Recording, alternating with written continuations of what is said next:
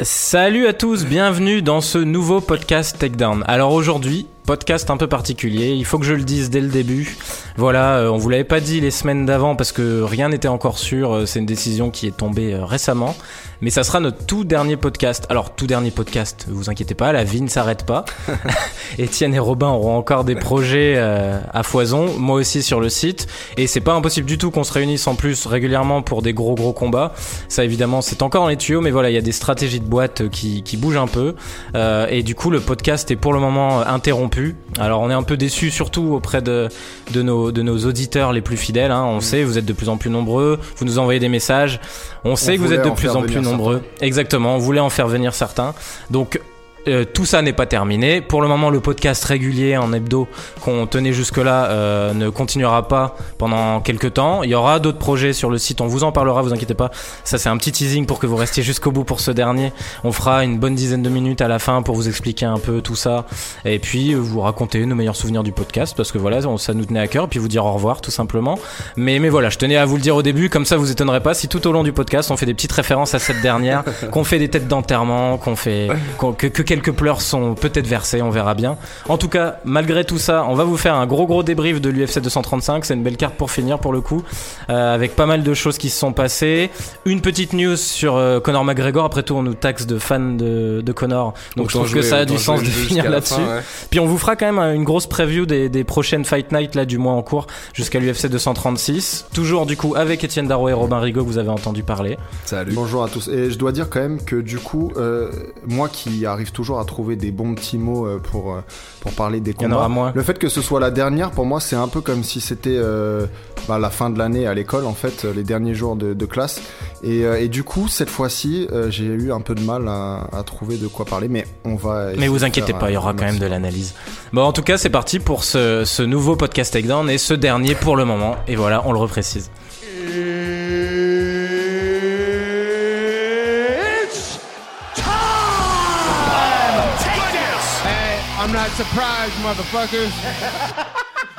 Et du coup, on commence tout de suite, messieurs, sans tête d'enterrement, euh, sur le, débrief de ce main event de l'UFC 235 euh, entre John Jones et Anthony Smith. Euh, clairement, c'était un peu le combat auquel on s'attendait. Même si je trouvais que sur les réseaux sociaux, il y avait pas mal de gens qui commençaient ces derniers temps à s'enflammer en espérant qu'Anthony Smith, avec sa folie, puisse réussir à mettre en difficulté Jones au moins au début.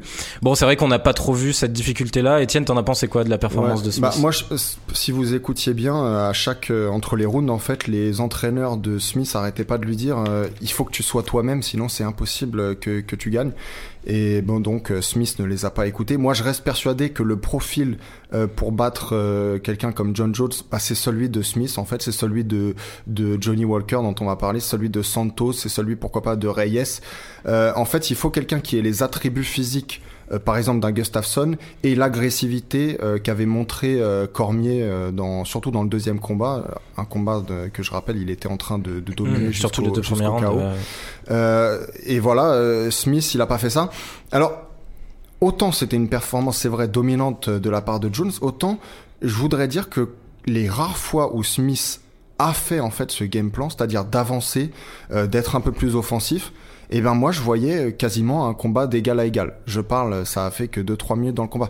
Mais si on regarde dans les deux premiers rounds et dans le tout dernier round, la première minute là en, revenant du, coin, euh, les, seuls moments où Smith en fait accepte d'être lui-même et euh, n'agit pas comme un, un, animal pris dans les, dans les phares d'une voiture, euh, et ben euh, il avait quelque chose de réel à opposer à, Jones, qui je, le, qui je le rappelle pour moi est battable. En tout cas, en striking, il est battable. On sait qu'au sol, c'est un peu plus compliqué, mais en striking, il est battable. Il suffit juste d'avoir un, un, bon game plan, des attributs physiques, ils en ont, ces mecs-là, et d'être agressif, de ne pas avoir peur, de ne pas le regarder combattre comme exactement avait fait. Euh, c'est d'ailleurs ce que Smith a dit à la fin. Il a dit qu'il le sentait battable. Après, moi, je trouve qu'il y avait un petit manque de lucidité quand même peut-être là-dessus. Moi, je pense, c'est parce que moi, j'ai un peu relevé trois points après ce combat, et je pense que le premier, pour moi, c'est l'intelligence de John Jones qui arrive avec tous ses adversaires à les sortir du gameplay et les forcer à combattre le combat que veut Jones. Et je pense que c'est là aussi où les mecs pensent que Jones est battable, parce que forcément, tu ressors frustré en te disant, bah en fait, il y avait quelque chose à tenter, c'est juste que c'est moi qui me suis raté.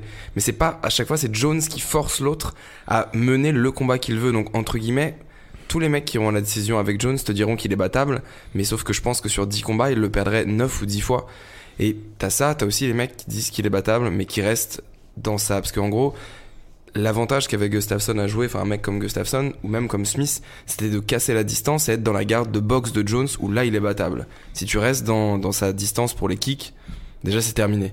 Et ce qui est fou, parce qu'on a vu ça à partir du troisième round, c'est que Jones est déjà incroyablement bon à sortir l'adversaire de son game plan. Mais quand il reste en striking, et le mec est encore une machine au sol, donc il a tel, en gros, il peut battre les adversaires avec 25% de ses talents. Et c'est ça qui est fou gros, enfin, en gros, grosse force à Smith parce qu'il a quand même tenu 25 minutes et il a fait, euh, entre guillemets, il, a pas figuration. Bon, il, il a bien, bien survécu. Mais tout, enfin, je pense que tous les mecs, même un mec comme Reyes qui a les attributs ou autres, même. Mais c'est ça que j'allais vous demander, moi aussi, c'est sur ce côté justement de Jones qui qui dure parfois et qui finalement finit pas forcément tous ses combats et tout parfois j'ai l'impression que c'est un peu un choix de sa part aussi. C'est-à-dire qu'il est tellement prudent, il a tellement des game plans sérieux, solides dont il sort pas, ou en tout cas il adapte un peu quand il faut, mais mm. parce que il se dit euh, voilà le but c'est de gagner avant tout. Que là en fait c'est ça, il s'est dit j'arriverai pas à le finir, mm. même si je pense qu'il y croyait un ou deux moments.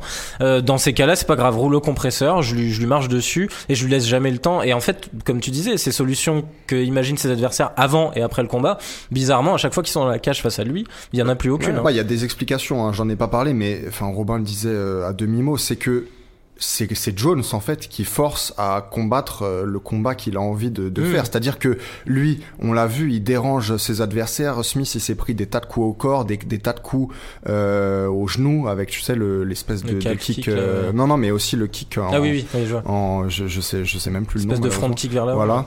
Euh, et tout ça, c'est des trucs qui effectivement cassent un peu ton ta concentration en quelque Puis sorte. Ça vient de toutes parts aussi. C'est ça. et, et Jones c'est créatif. Non, là-dessus, il n'y a pas de, il y a aucun doute. Mais quand t'es quelqu'un comme Smith, que déjà t'as pas beaucoup de chance au départ, en tout cas on l'imagine tous sur 25 minutes, pourquoi t'essaies d'être le meilleur technicien avec le technicien?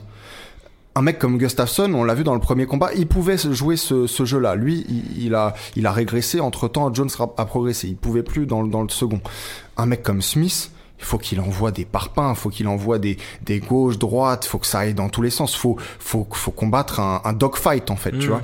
Et, euh, et, justement ce dogfight là, il y a aussi ce côté je, je, je, je prends le risque de mourir entre guillemets tu prends le risque oui et du coup est-ce que ces mecs là qui arrivent tu vois un mec comme Smith qui arrive à une chance inespérée de title fight il se dit pas c'est quand même dommage que je prenne le risque de me jeter tu vois bah, et après je suis d'accord c'est c'est dommage d'avoir fait 25 minutes à perdre les 5 rounds euh, c'est le risque de l'aura pression aussi. si on se rend pas compte mais t'as un gros facteur pression parce que mm. le type est à genre euh, une cinquantaine de combats c'est le combat le plus important de sa carrière et je pense que tu te dis à un moment enfin Smith quand tu regardes ses combats, il rush et il est agressif au moment où il sent qu'il touche. Là, à zéro moment, Jones lui a montré qu'il y avait une mm. ouverture, rien. Et je pense qu'aussi, bien évidemment, moi, pour moi, Smith, la carte qu'il avait à jouer, c'était dans les deux premières minutes du premier round où il devait rusher. Mais quand tu dois, quand t'es en face d'un mec contre Jones, je pense que tu te rends vite compte que tout ce que tu penses pouvoir faire, il les annule petit à petit, même si ça se voit peut-être pas pour nous qui regardons le combat. Je pense que très vite, euh, Smith a, compris qu'il pourrait pas mener, euh, mener sa bataille. Et euh, je pense ouais, que et puis tu sens que le mec est impuissant en fait, hein, ah tout simplement. À chaque fois, c'est un peu le même constat. Et d'ailleurs, bah, je vais enchaîner un peu là-dessus. Là, clairement, on sent que Jones veut rester chez les lourgers. Moi, je pense que déjà, il va rester tant qu'il aura pas battu le record du nombre de title fights mm. euh, remportés. Là, il a un combat. Du coup, il a 12, c'est ça. Il a un GSP. Il lui en faut deux. À mon avis, cette année, il va faire ces deux combats-là. Ça risque d'être Thiago Santos, probablement, et ce genre de choses. Mais est-ce que justement, c'est pas un peu ça le souci? Parce que Thiago Santos, ça va être le même problème. Là, clairement, c'est un peu celui qui arrive en première ligne. Santos, c'est un peu plus fou quand même que, que Smith. Ouais. Donc, euh, mais t'as vu Santos contre Blachowicz? Ouais, ouais, ouais. Donc, est-ce qu'il va pas arriver assis avec cette idée de. Bah, s'il arrive de cette façon il va perdre exactement euh, comme Smith. Mm. Non, notre sauveur à tous. Enfin, moi, j'aime bien Jones, donc c'est pas mon, mon sauveur. J'avais un sauveur dans le combat juste après. mais euh, non, mais le sauveur de tout le monde, bah, je pense que c'est maintenant euh, Johnny Walker. Johnny Walker. Puisque lui, on, on, est à peu près sûr que sa folie, il va la, elle va se, se transmettre à tous les mm. étages de sa. Ouais, et puis c'est vrai que je le sens pas capable d'être juste serein dans un combat. Ouais, puis Johnny on en reparlera après. J'ai vu ses 17 victoires pour 3 défaites et il a juste gagné. Enfin, il a été une fois dans sa vie à la décision. Donc sur ses 20 combats, Contender Series, c'est ouais, ça Ouais, c'est exactement ça. Enfin, c'est ça qui est fou. Vous êtes vraiment pas d'accord que le Jones, en fait, faut l'emballer, faut vraiment entrer dans un dogfight avec lui. Moi, si vous regardez les combats de Cormier, Cormier, il était, euh, il le, il le tirait par le callback. Il hmm. était si proche de lui que tu vois. non mais il était si proche de lui en fait qu'il pouvait euh, tout se permettre en fait. Et justement, je pense qu'il y a que qu'un mec comme Cormier qui peut réussir à se permettre de faire ça. Tu penses que, c'est le seul qui a les, bah, qui a les attributs la confiance peut-être. Quand tu vois que le seul qui a réussi à arriver près de lui, c'est Cormier et que à part Jones, Cormier, il a quand même mis à l'amende tout le game tu Ah dis non, que ça doit pas être donné je à tout le rappelle monde. Gustafsson, je rappelle qu'il y a plusieurs combats Ouais, mais tu où, vois, où Jones en tout cas jamais- debout c'est serré avec d'autres mecs. Euh, T'as Volcan qui pourrait, parce que Volcan pour le coup lui quand il démarre comme une Ouais, mais euh, Volcan, c'est même pas passé il se pose aucune question derrière. Oui non mais je suis d'accord, non mais je veux dire, je dis ça parce qu'on Oui, le non, connaît non, c'est mais- tout. Mais euh, non non mais je suis d'accord sur le fait que pour moi c'est ça, faut le déstabiliser il faut en un emballant aussi parce que Jones il a un menton en acier. Mm. Ouais. Donc euh, il faut le déstabiliser avec des gros coups et maintenant Volcan est-ce que c'est vraiment l'homme de la situation? Je, je suis Non non mais c'était c'était pour rire. Moi, Mais- un, un type qui à l'époque j'aurais vraiment aimé voir ce combat, c'était Rumble. Rumble, je Oh, regrette qu'il ait pris sa retraite puisque Mm. moi c'est le combat que j'aurais vraiment aimé voir à l'époque. Ouais. Tu sais, sur Reddit, il y avait un mec qui avait eu beaucoup de réactions là-dessus sous la victoire de Jones, là, en disant le seul moyen c'est que Rumble revienne en gardant un peu de produit de ce qu'il a pris récemment. non, mais- non, mais il y en a d'autres. Mais enfin, je veux dire, euh, Jones c'est le premier à le dire d'ailleurs. Debout, il, se sent pas encore tout à fait à l'aise. Il est très bon, mais c'est pas le meilleur et il en est conscient. C'est il vrai veut quand il prend toujours coups, il travailler sa un boxe. peu, en plus il a une manière Ouais, il veut de- toujours travailler sa boxe. Il a des très bons kicks, mais globalement, le gars est prenable debout. En lutte et au sol, c'est pas possible, mais debout, c'est prenable. Et simplement, il faut quelqu'un avec les couilles entre guillemets euh, pour amener le combat à lui et que se faire. euh, encore une fois, je me répète, mais faut faire un dogfight. C'est c'est le c'est la chose qui- qu'il faut faire. Faut emballer le combat avec Jones. Du coup, pour finir là-dessus, messieurs, prochain combat pour Jones, euh, lui. Oh, ce sera Santos, je pense. Ouais, vous voyez Santos? Ça Bah, paraît non, moi, je évident. pensais pas que Jones, il est, euh, que Santos, il était déjà. euh, Mais le truc, c'est que t'as qui d'autre à part Gustafsson? Et Gustafsson, tu vas pas lui remettre un troisième, tu vois? Euh, Enfin, je sais pas. Moi, Ouais, j'aurais bien aimé Santos, voir Santos contre. Ah, ou Rockhold s'il gagne son premier euh, combat. euh, Santos euh, Reyes, moi ça m'aurait plu, tu vois, avant d'aller euh, voir Jones. Ouais, mais le problème, c'est que je Reyes, il est programmé contre Volcan. Ah oui, d'accord. Contre Volcan. Donc, à mon avis, selon ce qui se passe à ce combat-là. tu, peux- euh, tu peux avoir Santos Rockhold, mais le truc c'est qu'en attendant, qui euh, est-ce que Jones prend un- une, longue absence? Moi, je pense que non. hein. Je pense qu'il va vouloir. C'est c'est Ouais. pas un combat où il a pris énormément de coups. Je pense que c'est. Il va vouloir combattre tous les 3-4 mois cette année pour battre leur corps et ensuite passer en heavyweight l'année prochaine. euh. On n'a pas, on n'a pas dit au fait que le combat n'était pas euh, sensationnel, il était un peu chiant. Oh si- non, mais de toute façon, c'est la base. Hein. Avec Jones qui domine. euh, Et puis aussi dire qu'il faut quand même, euh, enfin, oh, comment dire. Le point positif du combat aussi, c'est qu'Anthony Smith, pour le coup, n'est pas parti avec la ceinture sur un no contest. Oui, ah, aurait ça, on n'a vraiment- pas parlé de la chose euh, ça. très importante, Donc, au effectivement. quatrième round, c'est la bêtise, quoi, le coup de Mm. genou avec trois appuis. D'ailleurs, c'est quand même incompréhensible qu'un mec de ce niveau-là. Bah, non, mais parce qu'entre les différents États, ils ont pas encore euh, tous adopté les mêmes règles. Ouais, mais Et- là, si tu regardes, il aurait eu raison si la main était levée, mais euh, il se il y a lève toujours juste la le règle des trois sol, hein. mais enfin, je veux dire, selon les États, maintenant, on sait plus qui est quoi en fait. Oui, mais tu euh, sens quand même qu'au moment où il le met, il fait putain merde. Ah bien sûr, bien sûr, mais c'est qu'il a envie de. D'ailleurs, beau geste de Smith, Ouais. même si c'est Ouais, honnête. c'est hein, ouais, c'est un, enfin, c'est un geste de combattant, quoi, en fait. euh, Ouais, dire, exactement. C'est pas le. c'est Moi, je pense que Ouais, t'en as peut-être que quelques-uns qui auraient fait de putes. C'est pas le comptable de, de- du groupe Cerise. De... Premier pic. Il y en aura d'autres, je préviens. Non, non, mais c'est quand même, c'est quand même à noter en, en la faveur de Smith, c'est cool. Parce qu'il y en a oui, qui, oui, je pense, puis- auraient- mais c'est clair que c'est tout ce qu'il avait à faire dans ce cas-là. En plus, il est pas oui, haut, donc clairement. euh, Mais ça aurait été quand même assez fou qu'il prenne la ceinture. au- Bah, C'était au quatrième parce en que- plus, donc ouais, il était que déjà mal de quatre chez mois, mal. 4 mois où tout le monde lui aurait craché dessus avant le rematch et ça aurait été le même scénario, donc bon. Oui, c'est clair, c'est clair. Là, il en sort entre guillemets un peu, un peu glorifié. Enfin, tout le monde euh, parle de lui comme celui un peu qui a survécu, qui a donné un peu la monnaie. de- Enfin, enfin, Je sais pas s'il Très est glorifié, fait, hein. mais ouais. non, pas glorifié, tu vois, mais genre. ouais, c'est- quand même, quand même, parce que le mec il revient de pas grand chose, tu vois. Donc euh, En un je- an, se retrouver à tenir 50 contre Jones, En c'est tout pas cas, si je, sais pas pour vous, mais moi, Jones, euh, je l'ai toujours bien aimé, hein, mais je l'aime de plus en plus. euh, Je, Oui, oui, oui. Ça fait du bien de le En fait, je n'attends plus rien des combats, je n'attends plus rien de ses adversaires, parce que pour moi, il y en a aucun qui est au niveau, à part euh, Cormier. Euh, mais du coup, en fait, j'apprécie le, bah voilà, le voyage en quelque sorte avec Ouais, Jones. ouais. Bah, Puis le revoir Et- de manière c'est un, régulière, c'est un marrant, personnage quoi. que j'aime bien, c'est un personnage qui est Mm. intelligent. Je le rappelle, les gens pensent souvent qu'il est bête à cause de, des trucs qu'il a fait, qui sont des bêtises, mais c'est pas parce qu'on fait des bêtises qu'on est, qu'on est bête, hein, c'est deux choses différentes. Et, euh, et donc, euh, voilà, j'aime bien l'entendre parler, j'aime bien. euh, Non, puis il a un aura en fait. quand même et le voir. Oui. On, sent qu'il qu'il est lucide sur le fait qu'il est un peu dans son prime, Mm. qu'il veut marquer euh, l'histoire et qu'il va euh, peut-être arrêter les conneries. Et en fait, à tout moment, Du on coup, sait si, que. si on veut quelqu'un qui puisse lui promettre au moins pour 5 minutes un dogfight et qui soit quelqu'un qui aille vers Jones et qui le brutalise un petit Johnny. peu, ben non, ben Francis Ngannou en lourd. Ah, ouais, bah ça on verra. Parce que on jamais. moi, je vais te, tu veux que je te dise un mec qui va faire, ça va faire deux fois que je le dis, un mec qui va faire le dogfight, vous me mettez Borachinia là contre Jones. Mais est-ce qu'il va monter?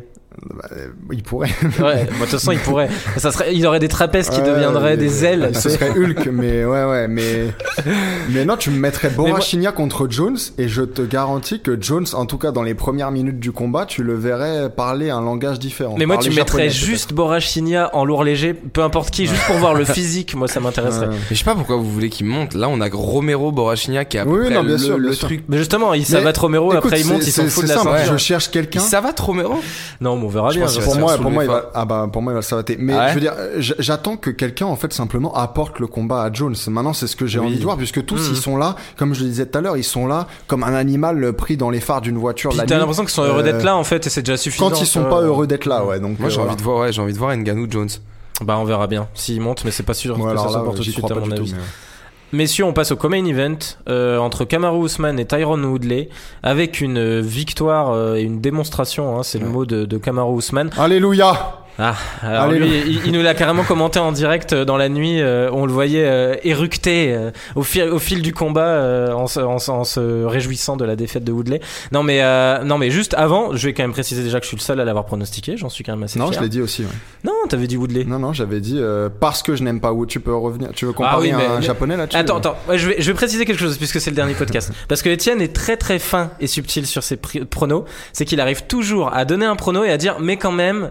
Et du coup, régulièrement, non mais je fais exprès, régulièrement, régulièrement, je me souviens quand même d'un ou deux résultats où tu les avais pas pronostiqués. Et au final, t'avais dit oui mais je vous avais dit quand même que peut-être ça pourrait Bah, parce que je, je- c'est mon rôle de, Là, t'as- de là faire attends, la preview on, quoi. on mais- reprendra le moment. T'avais dit Woodley. C'est le meilleure version de, de Ousmane, mais vu que j'aime pas Woodley, je vais dire Ousmane. Ouais. Mais t'as jamais Bah, ça pronostiqué. s'appelle un prono euh, Ousmane. Ouais, ouais, c'est ça. Tu, tu, tu. Et surtout que j'avais dit, bah, enfin, parlons-en immédiatement, mais j'avais dit que Ousmane avait gravité autour de la team USA en, en lutte. Et finalement, on n'y a pas accordé assez d'importance à ça, mais ça s'est vu euh, ce samedi soir que finalement, il était le meilleur lutteur par rapport à, à Woodley. Mais en Ouais, tout cas, que tu l'aies pronostiqué ou pas, moi je l'avais pronostiqué plus en me disant il y aurait un combat euh, chiant, rendu chiant parce que Woodley est prudent. Et je reconnais que par contre sur le scénario que j'avais imaginé, ça a été vrai euh, pendant un demi-round et en fait pas du tout derrière. Hein. C'est que juste Kousman a pris le dessus Ouais, ouais. physiquement. Ça et... faisait limite peur, c'est le type n'arrêtait pas d'arriver. Impressionnant, Enfin, hein, franchement. euh, Tu t'attendais toi, Robin Non, non, non, non, pas du tout, pas du tout. Ça m'a surtout impressionné la façon dont il a complètement annihilé. Enfin, après, j'ai un peu de mal. Je généralement les mecs qui donnent, enfin qui perdent et qui après t'expliquent en conférence que juste c'était un mauvais jour et tout. Bon, classique, ça arrive à tout le monde.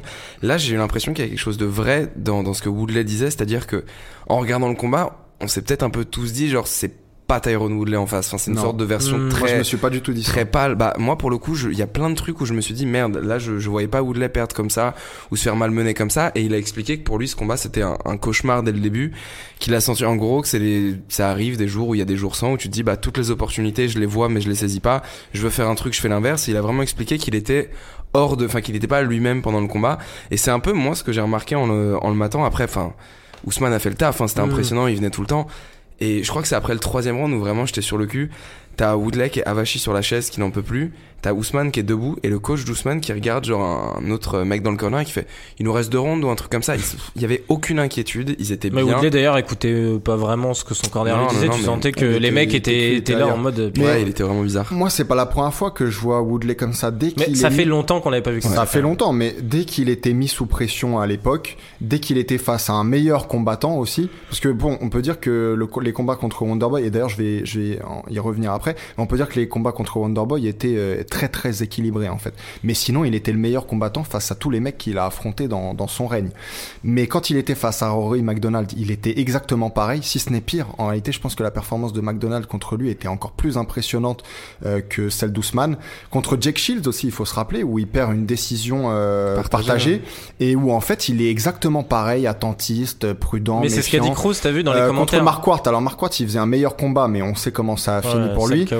Euh, c'est le combo, le- on appelle ça le chaos à la Tekken hein, dans les milieux autorisés, euh, parce que et d'ailleurs c'est pour ça que depuis il combattait comme ça Woodley, c'est parce qu'il ne voulait jamais euh, se reprendre euh, le même truc. Mais moi c'est pas du tout la première fois que je vois Woodley de la même façon, donc de combattre de cette façon. Donc je sais qu'en fait il a toujours été comme ça ces derniers temps. Simplement il avait pas un type en face de lui qui était capable en fait de le mettre sous Mais pression. on voyait pas Ousmane capable de l'agresser ce Ça c'est vrai. hein. Ça, Mais j'avais dit la dernière fois dans ces fameux previews que, que tu n'aimes pas de ma part que euh, que euh, Ousmane il a commencé, il est très jeune dans ce sport en fait, et que avec Henry Hooft, donc son super euh, coach de striking, c'était possible que du jour au lendemain, il progresse juste suffisamment assez pour battre Woodley en striking. Et de l'autre côté comme je le disais en, en amont on savait que enfin en tout cas on pouvait imaginer que peut-être il pourrait le battre en lutte puisque lui était euh, à une époque euh, aux portes de l'équipe euh, olympique de lutte américaine et donc, il, finalement, il était meilleur partout où Woodley. Je suis d'accord. Après, là, meilleur. là, pour moi, il le bat pas en striking. Il le domine en striking une fois qu'il l'a épuisé au clinch et au sol ouais, euh, mais il dans les deux premiers l'agresse. rounds. euh, et c'est ça. euh, non, voilà. et puis surtout, il y va pas en, sur le recul euh, par ça, rapport à parce que exactement, c'est souvent ça, la peur de la main droite de Woodley. On l'a vu sur les derniers combats, c'était souvent ce qui entraînait ses adversaires à être trop Et, prudent. alors moi j'avais une autre question à vous poser. Vous avez pas trouvé les gars que euh, Woodley il était un peu euh, plus un peu moins costaud que d'habitude ce soir-là? J'ai trouvé ça assez étrange. Ah ouais? Je l'ai Ah ouais trouvé beaucoup moins imposant que dans les combats contre Wonderboy. Bah, moi, j'ai Euh, trouvé beaucoup moins dynamique euh, quand il essayait de bondir, euh, ça, justement pour non, placer non, sa droite. genre. J'ai trouvé bizarre. Et même ce qui était symptomatique de ce, ce dont je parle, c'est qu'il avait des poils euh, sur le sur le torse. D'habitude, euh, il fait pas partie des combattants qui se rasent et compagnie, tu vois. Et là, Tu en penses fait, que c'est les poils du coup qui non, je pense, je pense que bah soit euh, de toute façon euh, maintenant euh, c'est la dernière donc peut-être des implants. soit il était en dehors de comment dire il avait pas bien pris ses, ses vitamines euh, soit euh, je sais pas il s'en bat un peu plus les couilles peut-être qu'il pensait que ça allait être un combat un peu plus simple euh, euh, que, que les autres euh, je sais pas mais en tout cas euh, pour moi et ou, ou c'est peut-être aussi parce qu'il était face à Ousmane qui est Hmm. un, un vrai costaud pour le Moi, coup je pense qu'il a Moi, sous-estimé j'ai plus- Ousmane. Moi, j'ai plus non je parle remarqué juste du physique que- là je parle Hmm. juste du physique hein. J'ai plus Ah remarqué ce que tu disais dans le sens où il y avait aucune fulgurance. Enfin, on a l'habitude de voir Woodley très détendu, tourner, effectivement un peu peureux et qui n'aime pas prendre des coups. Mais tu sais, tu vois les petites fulgurances, l'explosivité, au moins il tente de caler sa droite. Là, il y a eu zéro. Après, je mets ça aussi au crédit d'Ousmane parce qu'il lui a vraiment donné zéro marge de manœuvre pour euh, se rebeller ou faire quelque chose. Mais euh, ouais, moi c'était. Ouais, puis moi j'ai une petite théorie là-dessus. Bah, c'est Cruz, hein, pendant le commentaire d'ailleurs, qui en parlait pas mal. Euh, c'est que le fameux coup de coude que Ousmane lui met en sortie de clinch euh, vers, je crois que c'est fin de premier round ou début du Mhm. deuxième. Euh, je pense qu'il le sonne beaucoup plus que ce qu'on croit parce que dans la foulée, Ousmane le met contre la cage et c'est là où il lui impose la série de body shots. Là. Ouais, il l'a dit après en conférence de Et presse, ça, il a détesté avis, ce coup de coude. Et d'ailleurs, du ouais. reste, il a dit qu'il détestait tous les coups de coude depuis le fameux combat euh, contre Mark Ward. Ah, tu. Donc, euh, donc c'est pour ça qu'il a même dit dès que je vois un coup de coude, en fait, ça, ça retient mon attention. Mais parce que imagine tu prends ce coup de coude là, t'es un peu sonné, derrière Ouais, tu te fais masser le ventre pendant euh, tout le reste du round euh, et, euh, et tu sens que mentalement tu perds un peu le truc, sachant qu'on sait Woodley à une époque euh, pouvait être friable à ce on niveau-là. n'a pas dit. On n'a pas dit aussi, mais Woodley a été sonné euh, dans le quatrième round. Ouais, sonné ah assez bah, le moment, le moment où ils échangent là debout. Ouais. Il y a même un moment où l'arbitre s'approche pour voir s'il n'y a pas moyen d'arrêter. Tu sais. Et d'ailleurs, je pense qu'il était quasiment KO debout, en fait. Hein. Il Pas était, loin, ouais. euh, Bah la seule chose qui le sauve aussi, je pense, c'est qu'à ce moment-là, Ousmane a eu le, d'ailleurs encore impressionnant hein, d'avoir cette lucidité-là, a eu le moment où il s'est dit ouais, attends, faut quand Ouais, même pas trop que je rentre là-dedans parce que si ouais. je prends sa droite en compte, on sait jamais. quoi. Derrière, il a tenté de la caler une fois et Ousmane s'est bien reculé. Ouais. Non, c'était. Non, Ousmane euh, Bah, maîtrise. c'était euh, impressionnant, on va pas se mentir. Et C'était d'habitude, j'aime pas ses perf. performances. D'ailleurs, je m'excusais parce que je m'étais un peu moqué, euh, il m'ennuyait. Bah là, après, c'est peut-être le fait de voir ça contre un champion pour Mm. un title fight. On n'a pas l'habitude de voir une domination pareille qui a rend- donné de l'envergure Mm. au truc. Mais là, je me suis pas ennuyé face à une performance qui est pourtant pas celle d'habitude que j'apprécie, quoi. Moi, ce qui m'intrigue aussi, c'est que quand on a vu les deux performances de Covington et d'Ousmane contre Dos Anjos, bah du coup, on peut se demander, alors merde, qu'est-ce qu'aurait fait Covington euh, contre euh, Woodley?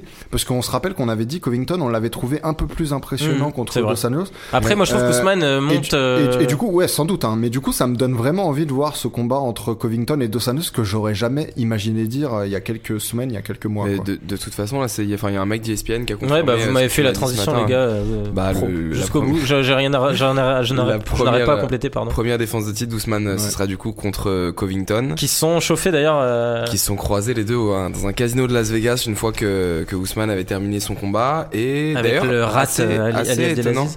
Assez, ouais, ouais, assez. Je cite Conor McGregor hein, qui l'avait traité de Little Rat. Bah, qui est- le rat qui a essayé de, de, de, de mettre une droite Ouais, au visage de Covington. Et Ah bon? Ouais, J'avais ouais. pas vu ça. T'as pas vu l'image? C'était est qui a beaucoup filmé ça. plus, beaucoup plus chill. Hein. Ousmane, lui, il est- tu, tu sens qu'il a fait son combat, il est content. Mais en conférence de presse, il l'a dit avec vraiment. Enfin, tu, tu sentais que le type en avait envie. Il a dit donnez-le-moi. Vraiment, c'était même pas genre. Mais je suis, une- je suis enfin, curieux, je suis curieux attends, quand même. Abdelaziz, quand même, il faudrait que quelqu'un le l'arrête, quoi. Pour qui il se prend, le gars, il essaie de frapper maintenant les combattants, mais. Ouais, ouais, Ah, mais c'est c'est vrai que sur l'image, on dirait vraiment qu'il essaie de le frapper. Ah, vous Ah. en êtes pas sûr alors Bah si, Si, mais si, c'est si, c'est les si, images bah. TMZ filmées de loin, caméra de surveillance. C'est une vidéo Donc, tu ou le c'est vois faire ça. une vidéo. Ah, Non, non, c'est une vidéo. Mais, Moi, je- mais par contre, tu vois que, juste précision quand même, que Covington se chie bien dessus comme il faut, hein, au moment ouais de la Ah, séquence. ok. Ah ouais, ouais. Mais il se cache derrière une nana qui est un peu au milieu. Ouais, ouais. Mais ça, c'est assez fou parce que tu, tu, tu le vois plein de fois, des images ba- backstage où tout le monde lui parle, tout le monde lui chie Bon, il dessus. et s'en le fout type, un peu, ils je pense. Il se En fait, dit, euh, Je sais même pas s'il chie dessus, je pense juste qu'il s'en bat les couilles. ouais. Et dans l'octogone, je pense qu'il y a vraiment zéro truc qui l'impressionne. Donc je pense que là, même s'il s'est un peu chié dessus, Non, et puis ça Bah, reste je pas pense que c'est aussi une l'histoire que lui, il est toujours un peu tout seul et il est toujours face à des mecs qui sont plusieurs. Ouais. donc, Ouais, euh, c'est vrai qu'ils ont tous leur clan, il est pas trop du genre. mais euh, ouais. il a quand même été marrant sur cette semaine. Moi, il m'a fait Ah marrer. bien sûr. Même toutes ces embrouilles avec Dana White où tu sens que les deux en jouent, ils s'en foutent. Ouais, en le fait, fameux euh. truc où il, le- où il vient le chercher dans un casino de Vegas. Je savais Le pas que tu pouvais trouver Dana White aussi facilement dans un casino de Las Vegas. Mais est-ce que c'est Non, pas moi je, écrit voulais vous parler aussi du règne de, de Woodley en fait. Finalement, qu'est-ce qu'on en pense de, ce, de ces quelques combats de, de, pour le titre? Moi, je trouve que c'est malheureux parce que j'ai l'impression qu'on lui chira trop dessus. Alors que je trouve qu'il y a quand même du positif à tirer. C'était pas quelque chose d'impressionnant. Enfin, c'est-à-dire, c'est pas les combats les plus divertissants. Mais euh, des fois, faut faire le taf et peu importe la manière dont. euh, Non, mais le mec est solide. fais- Moi, je pense que ce qu'on lui enlèvera toujours, et en fait, ça vient surtout d'un souci de communication de sa part, euh, et peut-être aussi euh, d'une manière d'être considéré par l'UFC qui est particulière, hein, c'est possible. Mais je pense que c'est un mec qui doit être très chiant dans les négoces et tout. Ouais. L'UFC du coup apprécie pas ça, et lui-même va chou- va chouigner tout le temps. Il y a eu tout le début de son règne où il s'est mis à beaucoup pleurer autour de toutes ces choses-là, euh, qui fait que les gens en ont eu vite marre. Et euh, vu qu'après il a pas pris de gros adversaires, parce Ouais. que Maya et Till, l'air de rien, Till, on avait beau le hype, on savait que c'était un mec Ça, un peu Moi je voulais parler de l'aspect sportif. Sur l'aspect sportif, je vois des, vie- des noms vieillissants. Hum. On parle de Lawler, on parle de Maya. Je vois des types qui, à l'évidence, n'avaient pas grand-chose à foutre là. Euh, Till. Euh, bon, Ousmane l'a battu et Wood et Wonderboy pour moi dans le premier combat le bat aussi. Et dans le deuxième, se bat lui-même en prenant pas Voilà. assez de risques. et- Euh, donc pour moi c'est un règne vraiment en demi-teinte quoi. C'est vraiment euh, lui qui se dit parce que moi ce qui m'énerve encore encore une fois avec lui, outre Il les, le- les race baiting et compagnie, euh, bah c'est voilà c'est de se dire le meilleur welterweight avec des performances comme ça, des combats comme Bah, de toute celui-là. façon, là, avec celui-là, tu Per- sais que déjà perdre hein. perdre euh, voilà son titre de cette façon-là. de- Enfin, je veux dire, ce type-là, bon, c'est triste. de- Enfin, je devrais pas dire ça parce que c'est un combattant, je le respecte quand même et tout. Mais en quelque sorte, je suis content d'en être débarrassé et à mon avis, il arrivera plus jamais à ce niveau-là en fait parce que je pense qu'il bah, était il même au-delà. Hein. Ouais, mais je pense qu'il était même au-dessus de son niveau réel en fait. Tu vois, je pense que son niveau réel euh, n'est pas d'être un champion à plusieurs défenses euh, de l'UFC. Je sais pas, moi ce qui m'a énervé c'est euh, l'interview de Joe Rogan d'ailleurs où t'as l'impression que maintenant on est obligé de caler le meilleur de tous les temps dans toutes les putains de phrases qu'on dit. Ouais, ouais, c'est vrai qu'on dit, on ça à micro Ousmane, alors aussi, que ouais. puis dans tous les combats, il dit c'est la meilleure performance. Oui, voilà, mais à la limite, c'est vrai que Rogan c'est la 100, podcast à chaque un fois. peu des perfs, mais qu'à chaque fois ils disent le terme est-ce que maintenant t'es le meilleur welter de tous les temps? Non, il a pas défendu. Enfin, t'as un mec qui est Mm. quand même Georges Saint-Pierre qui vient de prendre sa chez les welter, ouais, Ouais, chez les welter, tu vois, chez les welter, personne était. Enfin, je, je serais pas aussi critique avec le règne de Woodley, mais jamais de la vie il s'approchait de, de, de la carrière et de, de la legacy de GSP. Mais alors me dis, va, va pas sortir, Kousman, c'est le meilleur welter de tous les temps. Laisse-le tranquille avec moins de pression sur les épaules, il a la ceinture, c'est très bien. Déjà, qui passe. Ouais, enfin, il se la mettait lui-même hein, la, la pression sur les épaules. Non, non. C'est lui-même qui Non, le non, non. disait. Qui, pour qui- Woodley, pour Woodley, je suis d'accord, mais tu sais, Ousmane, euh, Rogan qui dit à Ousmane directement. Ah oui, d'accord, c'est oui, Ousmane qui l'a dit à la fin. Laisse-le tranquille. Bon, messieurs, on va continuer justement chez les welter avec le troisième combat, euh, enfin, du coup, dans le désordre. C'était le troisième aussi de la main card, euh, entre Ben Askren et Robbie Lawler, parce que là, il y a quelques trucs à dire, hein, pour le coup, on va peut-être avoir débat. Donc, victoire de Ben Askren, on précise par soumission, étranglement, bulldog, bulldog choke, euh, au premier round, euh, trois- à 3 minutes 20, euh, on résume rapidement juste le fait que Lawler l'a retourné en fait euh, au début sur une saisies moment de la soirée. impressionnant, ouais, gros grand pound dans la foulée.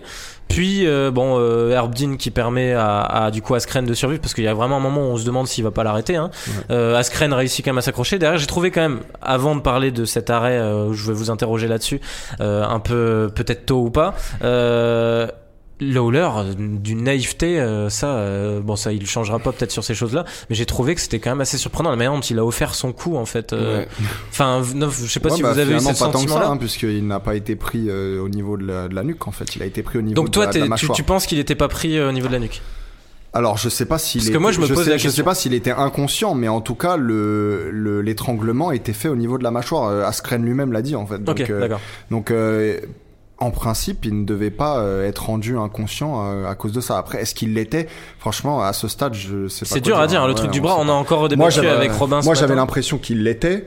Mais vu Ouais, la façon dont il se relève immédiatement, il l'était pas. Bah, donc moi- euh, je ouais. ne sais pas. Soit il l'était, soit il l'était pas. Je peux pas dire. T'en as, t'en as beaucoup, on l'a vu dans des combats où les mecs, genre, la, tu, tu, tu vois qu'ils perdent conscience et deux secondes après, ils se réveillent même Oui, des mais fois pas pendant la aussi soumission. Ouais, là, c'est pas comme ça. Bah, là. tu vois, moi, je trouve que il a été un moment out et le fait que Herbdin lui, lui parle ou lui touche la main, ça l'a remis un peu et c'est au moment Ah où non, il l'a mais c'est arrêté. pas comme ça que ça Pour fonctionne. moi, ouais, mais quand moi, tu c'est vois surtout- la main qui part, pour moi, Ouais, mais c'est impossible. en fait, que je suis d'accord. La pas main, c'est super bizarre. Et à partir du moment où pour moi t'es out dans une soumission, c'est fini. Non mais Enfin, pas en fait c'est ce qu'a dit. pas je trouve que. Rogan pour le coup a bien résumé le truc, c'est que c'est un arrêt trop tôt probablement vu l'état dans mais lequel est Robbie Lawler derrière, mais qui est en fait censé quand tu es dans le vif de l'action Ah euh, pour mais un c'est pour arbitre. ça que là, pour le coup, on euh, peut pas pour revenir blâmer, sur euh, le début du combat. Meilleur début de combat de, de- enfin Ah je ouais, sais bah, pas. moi je me suis dit s'il finit, Mais- s'il le finit, mais imaginez avec toute la com Ah, faite par Askren avant. Mais surtout que moi, ce qui, me- ce qui me rend fou, c'est que je m'attendais, en ayant vu les derniers combats d'Askren au, au One, je me suis dit, bon, le type prend beaucoup de coups. Le combat va jouer à combien de coups ou de dégâts arrive à faire Lawler dans les 30 avant premières secondes avant. sol. Deux secondes de combat. Askren qui a déjà un tour, euh, un tour au niveau de la taille, je me suis dit, bon, on part sur un combat chiant. Ouais, surtout qu'il a pas arrêté hein, dès la, dès la ceinture. J'ai Enfin, hurlé chez moi, j'étais comme un fou. Tu vois les coups qui passent, t'en as deux où la tête d'Askren Il recule. y en a deux, c'est. Et je me suis Il a, il a vraiment les yeux qui partent sur un des deux en plus. Et je voit. pense que c'est là encore où tu vois que Lawler est vraiment fini, c'est que à la belle époque, Lawler il a deux droites qui passent comme ça en grand and pound, c'est fini pour n'importe qui. Askren a peut-être un menton monstrueux. Ouais, ouais, mais je sais pas trop. Mais non, après, bah, enfin, à mettre au crédit d'Askren, il s'est quand même bien relevé. Il, il a été assez serein pour repartir sur le gameplay de base qui était directement amené au sol et tenter soit de molester, soit de sécuriser une soumission. Donc, euh, joli perf. Et pour moi, il était out. Donc, euh, Ouais, non. Bon, pour moi, ce qui est évident, c'est que la lutte de Askren, elle va pas suffire euh, contre certains mecs de cette catégorie. Je dirais même pour le top 10, là, dès que t'as un striker, ou euh, évidemment un lutteur, mais dès que t'as un striker qui a une plutôt bonne défense de takedown, bonne défense de lutte, à mon avis, Askren, c'est, foutu. Parce que là, même pour amener Lawler au sol, en fait, c'était bancal, c'était compliqué. Après, ouais, comme tu dis, euh, Lawler un peu naïf, j'ai l'impression qu'il s'en branle. J'ai l'impression que prendre le chèque, euh, ça lui, ça lui suffit. D'ailleurs, même la grimace qu'il fait après en disant Ouais, c'est trop ouais. tôt, en même temps il fait bon. Ouais, euh, il l'a dit en, en, en conf de presse aussi, il l'a dit, il l'a dit, bah, je me suis fait arrêter trop tôt, mais après, euh, Ouais. Herb Dean, c'est Bon, un bon il a- arbitre, c'est juste qu'il Il s'est est toujours un peu détaché. Ouais, il a toujours été un peu comme ça, mais là, bon, vraiment, il a l'air de s'en foutre euh, Moi, je pense to- qu'il est- totalement. Il est assez, euh, il est assez conscient de sa situation. hein. Mm. Mais, euh, mais du coup, euh, ouais, Askren, euh, quoi dire de plus Je l'ai trouvé assez chanceux en fait dans ce combat.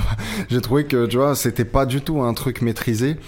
Euh, sa lutte ne m'a pas convaincu du tout. Son physique aussi, bon, il a toujours eu le même, mais je veux dire, euh, il a un déficit de musculature par rapport aux autres. Et pour les amener au sol, les plus costauds d'entre eux, tu vois, tu, même face à un mec comme Thiel, euh, je le vois pas l'amener au sol. Hein. Euh, Thiel, il est, il est gigantesque, il est balèze. Euh, Askren, je sais pas comment il va faire ça.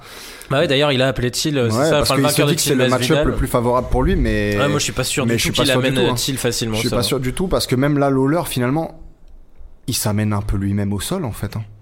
Bah, pas- c'est bizarre, ouais. C'est pas Il y a- je Askren trouve qu'il y a vraiment quand même qui. un bon, il y a un bon petit balayage interne de- d'Askren qui est un moment, quand même sur Ouais, c'est c'est compliqué, hein, c'est compliqué. C'est- Mais c'est vrai que c'est bizarre la manière dont leur le mets. Je savais même pas si légalement tu pouvais encore faire ça. Askren, techniquement, il est du niveau d'un Khabib, c'est-à-dire, euh, voilà, c'est le, comme je disais la dernière fois, c'est un tableau de Picasso. Il te prend une jambe. euh, C'est un le- chain voilà, wrestler. ouais, exactement, un chain wrestler. Et il est pas explosif, mais il arrive à ses fins. Euh, sauf que là, c'était tellement peu explosif face à un Lawler de 36 ans. Euh, bon, euh, contre un striker un peu plus jeune, imagine-le contre un Ponzini Bio, ça va pas aller très loin non plus. Hein. De toute façon, je pense qu'on va vite être fixé parce qu'il ouvre euh, sa bouche du coup. Mais c'est un peu gênant. hein. D'ailleurs, on le voit sur les Et réactions. d'ailleurs, lui-même ne euh. veut pas le, la revanche contre. Ah oui, non, il a dit, il a dit qu'au départ, le, le- d'ailleurs, le match-up Ouais. lui allait pas du tout et qu'il avait dit non, une pas, deuxième moi, fois il c'est bon. Moi, en fait, le personnage me fait rire. Oui, par contre, Ah je suis ouais, d'accord. mais il Du est- coup, il final, il intéressant. devient un petit peu attachant. et je Puis il est suis rafraîchissant parce que c'est quand même une catégorie où on s'emmerdait un peu. C'est malgré un le mec cool en fait, malgré. En fait, lui, c'est le genre de type, tu sais, qui, qui dit de la merde sur Twitter, mais Mm. en fait, en personne, il est très Mm. sympa, tu vois. Mais donc, je, euh, je, je me demande, enfin, l'UFC, je pense qu'ils vont, leur intérêt, c'est de le booker contre, bah, typiquement, soit, soit-il, enfin, soit-il ou Masvidal ou un autre gros nom, pour au moins, bah, qu'on soit fixé, tu vois. Hmm. Parce que Ouais, là, puis lui, il a pas l'air que- d'être contre l'idée Ouais, de- d'enchaîner assez vite. donc, euh, ouais, Après, avec les coups qu'il a pris, ça va peut-être pas être pour tout de suite, mais euh, Mm. on verra bien. Euh, donc voilà, on cite juste rapidement, mais si on s'attarde pas dessus. Euh, euh, Wei Li Zhang, du coup, qui bat Tessia Torres par décision unanime. Mhm. Grosse perf quand même hein, de, de la combattante chinoise, vraiment solide. Hein. Pour, pour le coup, je trouve que enfin c'était un combat plutôt cool. Surtout qu'elle est sur une série de 19 victoires dans une Ouais, c'est ça, elle a perdu son tout premier combat pro et ensuite elle a tout gagné. Bon, à l'UFC, ça fait trois, trois victoires parce qu'avant c'était Moon Fight et tout, c'était pas la folie. Mais trois victoires à l'UFC assez solides et, euh, et là, la perf euh, contre une nana comme Torres qui est quand même valable, Mm. même si elle sortait de deux défaites, c'était pas contre n'importe qui, c'était Ouais, Andrade et. Euh, la perf était vraiment, on sentait que physiquement, en fait, au sol, euh, tu peux rien faire. hein. Mm. C'est un, c'est un tronc la, Ouais, la coup, chinoise. à suivre, quoi. Voilà. Donc euh, je sais pas si vous avez envie de dire plus de choses dessus. Moi, ça ira. Moi j'étais en direct, mais c'est le combat où j'ai où je me suis permis de faire une petite sieste. ouais. Euh, donc voilà, euh, Pedro Munoz, Cody Garbrandt. Alors là, il y a quelques petits trucs à dire. Ouais.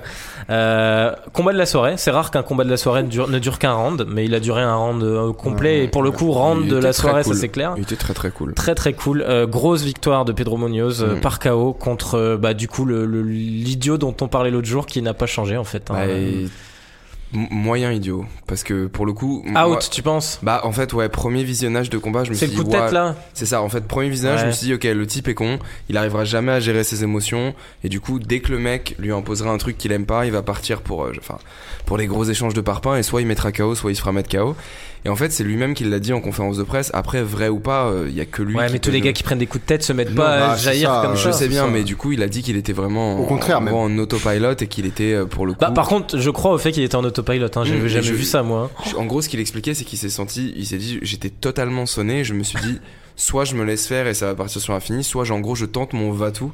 Pour moi, il c'est avait pour pas l'air à la je- rue non plus. hein. Il avait pas l'air totalement Bah, le- surtout je- la manière dont il se relève avec le coup de genou sauté, tu En vois. gros, pas autant. Enfin, je- s'il y avait pas eu ce coup de tête, oui, j'aurais dit ouvertement, il est débile et jamais il gérera ses émotions. Là, Moi je le dis. Hein. petite réserve sur le fait qu'il était peut-être déjà vraiment sonné avec le coup de tête. Mais oui, dans tous les cas, euh, c'est marrant de, de le voir euh, Oh là moins là. de petits problèmes, perdre tout. euh, Mais là, c'était, on aurait cru un sketch en vrai. Mhm. Etienne, le moment où il parle, où il, enfin, tu sais, c'est ça. Il ouvre ses bras, puis tu as l'impression d'un mec qui s'énerve, ou un mec qui passe en des- Super Saiyan raté, tu vois, dans Dragon Ball. c'est à des années-lumière de son masterclass contre Cruz, tu, Cruz, Ah tu ouais. vois. Bah, ce qui est, ce qui est étonnant, c'est que ça commence un peu pareil, en fait. Il commence, on sent que le, son game plan, encore une fois, a été plutôt bien soufflé par ses, par ses, ses coéquipiers, en fait.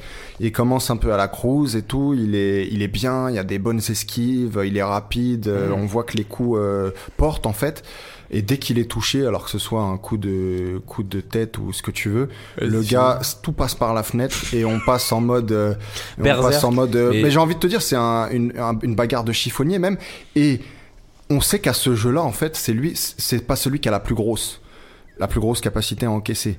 Et donc, et donc, euh, et donc, voilà, dès que dès que ça part comme ça et que lui, il est dans l'équation, je sais que ça va terminer par un euh, chaos de lui, en fait. Il est, il est pas capable moi, de se. Enfin, limite. Et c'est rageant, c'est Mm. rageant. Quand t'as ce talent-là, Oui. c'est rageant de finir comme ça. Trois, trois défaites maintenant d'affilée. Mm. Euh, Quand t'as ce talent athlétique, même euh, technique, en boxe anglaise en tout cas, c'est c'est c'est ridicule en fait, tu vois. C'est C'est ridicule. c'est dommage, mais d'un côté, ce serait un facteur excitation parce que maintenant, moi, dès qu'il va recombattre, je vais juste attendre que le mec le touche au menton. Mais et combien de temps il va faire ça, c'est ça le truc Je sais pas, mais en vrai. Mais attends, en plus, c'est même pas que le menton, parce qu'on sait qu'il a un menton friable. non, Mais là, c'est la manière dont il prend, évidemment, il a le menton complètement Mais t'en ouvert. veux pas, donc t'en veux pas n'importe des- qui. euh, t'en veux pas toutes les semaines au moins un sur une main card des combats si, comme ça mais c'est- je suis d'accord sur le fait que quand t'as ce talent-là, ouais. voilà, quand t'as ce talent-là, c'est dommage. c'est du gâchis. Quand tu vois ce qu'il a fait à Cruz, euh, Thiago Santos.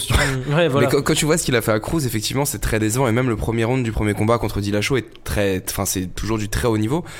C'est dommage. Mais après, dommage, mais, franchement, il y a une euh, explication assez sensée à ça. C'est que ce gars-là, il est très jeune, il était invaincu, il arrive contre Cruz, il fait une démonstration euh, euh, impressionnante contre un mec qui est considéré comme le meilleur de cette catégorie-là. L'UFC se met à, à créer aussi toute une hype qu'elle avait bien Oui, créée oui, pour oui. l'amener là. Le mec, il a une fierté de ouf, tout lui est monté à la tête. Derrière, il croit qu'il va battre euh, Dillashaw, ça se joue à 10 secondes, à Il 2 est pas secondes loin. près. Il est pas loin, il perd par KO, fierté de fou. Et là, on voit, c'était la fierté qui parlait au moment où il se relève sûr, et il décide de tout, tout envoyer. Il se dit, moi, je peux pas perdre contre un mec comme Munoz, je balance tout, ça va tomber. Et en fait, euh, si, il sacrifie. c'est lui qui tombe. ouais. Mhm. Mais maintenant, ça fait trois fois. Il Mm. serait temps de. Bah, ça fait tâche, ouais, ouais. Bah non, mais surtout, Puis ils il serait temps de se dire, ah ok, peut-être que je suis pas exactement John Jones au- du point de vue du menton, et peut-être pensons à de nouvelles euh, tactiques. Mais bon, je dis ça, mais ça fait deux fois déjà qu'on le dit et deux fois qu'il ne le fait pas. Donc, euh, Ouais, et puis Munoz, ça va, ça c'était censé être. Après, il faut coup, quand même noter euh, au, crédit de Munoz que j'ai trouvé que la performance était Mmh, assez impressionnante. perf. hein. Mais Ah tu- oui, il était- maintenant, à Garbrandt, je vois pas qui tu lui mets. euh, Bah c'est ça. Tu, si tu peux lui mettre un mec, tu sais, j'avais noté euh, comme Sterling ou ce genre de gars, tu vois, ouais. qui, qui va pas, qui a pas une puissance de frappe de ouf. Bon, Mhm. tu me diras, Munoz c'est pas censé avoir une puissance de fou. hein. Ouais, c'est vrai. S'il c'est amène vrai. les Mais après, c'est un bon lutteur, euh, Garbrandt. bon lutteur, Garbrandt. Non, mais euh, euh, non, euh, si tu veux l'enterrer, par contre, tu peux lui mettre Lineker. Ouais, bah j'ai ce que je disais. Moi, j'ai mis pour les prochains Comme ça, après, adversaires. c'est terminé. hein. J'ai mis pour les prochains adversaires Sterling, Rivera, euh, Rivera pour leur, Ouais. leur lancer, je pense Ouais. parfait. Mais Lineker surtout pas. Bah non, Lineker, Bah, Rivera, zéro puissance de KO, et puis euh, là, il était complètement. Enfin, c'était un autre Rivera contre Sterling. C'est pour ça, donc à la limite. Rivera, il faut. après, honnêtement, là, Garbrandt, je, je sais plus ce qu'il faut faire. Puis Rivera, ça va le relancer, mais bon, c'est pas ça qui va lui permettre de regagner son non non plus, tu Ouais. vois. Mais c'est clair que c'est un peu triste. Mais euh, chapeau quand même à Pedro Munoz, hein, qui Ah clairement, euh, j'ai j'ai hâte de voir le prochain Ouais, qui combat. était présent, qui était au- Mm. au- en réalité au niveau auquel je l'attendais, hein, mais il était présent. ouais. Et du coup, contre qui vous aimeriez le voir, lui, juste pour finir là-dessus? Je ne sais Il y a Petr Yann qui l'a appelé. Et bah c'est parti hein. Après, Yann, il est pas encore assez haut. J'ai- Je me dis, j'ai- Munoz, il aurait tout à perdre J'ai là-dedans. l'impression Ouais, que tu touches, vrai, ouais. tu touches de la thune quand tu dis Ouais. Petroyan dans ce j'avoue, quand tu j'avoue. prononces son Je, nom. je le redirai à la fin, Mais, justement, euh, les révélations. Non non bah du coup Petroyan. euh, Morès, mais bon, Morès, ça risque d'aller à l'exécution. Morès ça va être compliqué. Pardon. Moraes. Gar- Garbrandt, tiens. Oh là là là. Ouais, L'assassinat. Non, mais le pire, c'est que je pense toujours que Garbrandt est potentiellement meilleur que tous ces mecs-là, mais le potentiel et la réalisation, c'est deux choses différentes. C'est clair. Et, et l'intelligence. Euh, et du coup, on passe à l'undercard, messieurs. Donc, citons, après, on parlera que des finishes. Euh, la victoire de Zabit Magomed Sharipov contre Jeremy Stephens. Stevens. C'était un beau combat, c'était agréable à Ouais. Bah, c'est toujours cool à voir. euh, Et pour le coup, on a la confirmation. Zabit euh, peut vraiment jouer ouais. les, les premiers rounds. Ouais, quoi. moi je l'ai trouvé parfait dans les euh, deux premiers rounds. Euh, par contre, il y a quand même quelque chose là. On voit, on Bah, commence troisième à voir round, en un fait- pattern. C'est que son cardio. Tu bah, penses que c'est le cardio, toi? Moi, j'ai eu l'impression que c'était euh, énormément de prudence. Il savait pertinemment qu'il va gagner les deux premiers rounds. Il se dit à tout moment, ce gars-là peut me connecter. Il a plus que ça à jouer. Ouais. Et je vais pas prendre de risques. Moi, j'ai eu cette impression. En, direct, je le sentais, je le sentais un peu cuit, et c'est pas la première fois, donc c'est aussi ça qui me fait, qui me fait dire ça. Euh, Stevens, pour le coup, il avait une carte à jouer dans le troisième round. S'il avait eu encore un peu de patate, un peu de, et là malheureusement il avait, il avait rien. Mais, euh, mais par contre, je l'ai trouvé vraiment excellent, euh, Magomed Sharipov dans Mm. le, dans les deux premiers rounds. ouais. Ouais, Donc puis le volume imprimé, la, la capacité que ça perd de partout, la le créativité et tout. Par contre, comme je te dis, imagine-le face à un Holloway, Holloway qui peut tenir 5 rounds, 6 peut-être même. Euh, là, euh, moi, je te dis que Magomed Sharipov, il fait pas 3 rounds face à Holloway parce qu'il va se garer euh, assez vite. Mais je suis d'accord, le vrai Je test pense- pour le coup, c'est ça, c'est de lui mettre un, un main event où il y a 5 rounds et au moins. Mais je pense que Magomed Sharipov euh, cut trop en fait.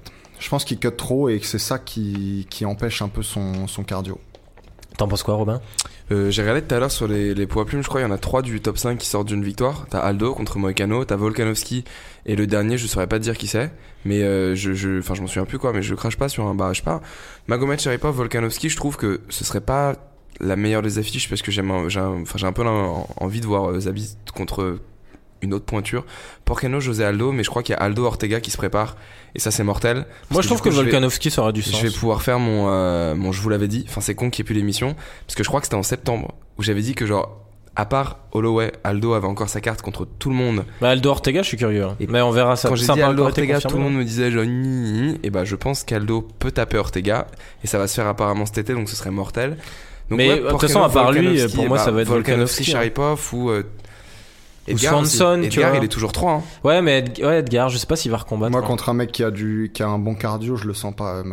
Bah, un main event contre Edgar, pour le coup, ça serait un vrai test. hein. Ouais, Parce que on Edgar sait qu'il vieillissant, finira pas au sol, euh, euh, Bah, tu me diras, il y en a. Volkanovski ce moment, Il n'y a pas de gros noms dans cette catégorie en ce moment, en fait. Non. Et les deux autres. Ou alors ils sont T'as des mecs qui euh, montent, quoi. ouais. ouais, voilà. Le top 5 c'est Moicano, Aldo, Ortega, Volkanovski et. Ouais, ce que je veux dire, c'est que c'était pas quand c'était Lamas, euh, Swanson euh, et Aldo et qu'ils étaient tous au top, quoi. Tu vois, là, Ouais. euh, pour le coup, il y a des mecs un peu, euh, genre Moicano par exemple, euh, c'est pas le, c'est pas le, le pas Swanson de la grande époque. Non, plus, tu et puis en plus le truc c'est que Moïcano il sort d'une défaite pour Zabit qui est en train de monter en Mm. puissance, c'est un peu bizarre de prendre un mec comme ça quoi. C'est pour ça que je te dis Volkanovski, euh, Sharipov contre Edgar, C'est ça pas qui mal. paraît le plus logique ouais. Et Edgar selon s'il revient ou pas.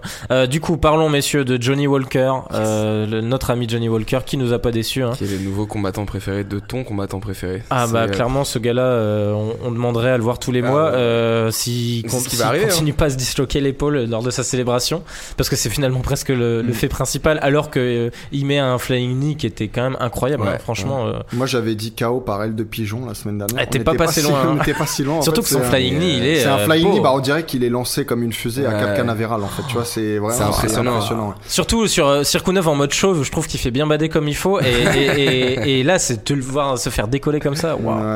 Mais, t'as déjà vu Sirkunov en mode cheveux, toi? Bah ouais, il avait, des il avait récupéré des cheveux à l'époque de Volcan. Ah ouais? Ah, bon. plus, ouais. Mais mais euh, qu'est-ce que j'allais dire Flying knee. Non, non, euh, notre ami. Walker, notre ami Walker, euh, en fait, il a une espèce de folie, mais douce, tu vois, une, une folie qui lui fait faire des choses incroyables dans l'octogone, mais qui le rend à la fois euh, sympathique, en fait, Mm. tu vois. Ah ouais, donc, euh.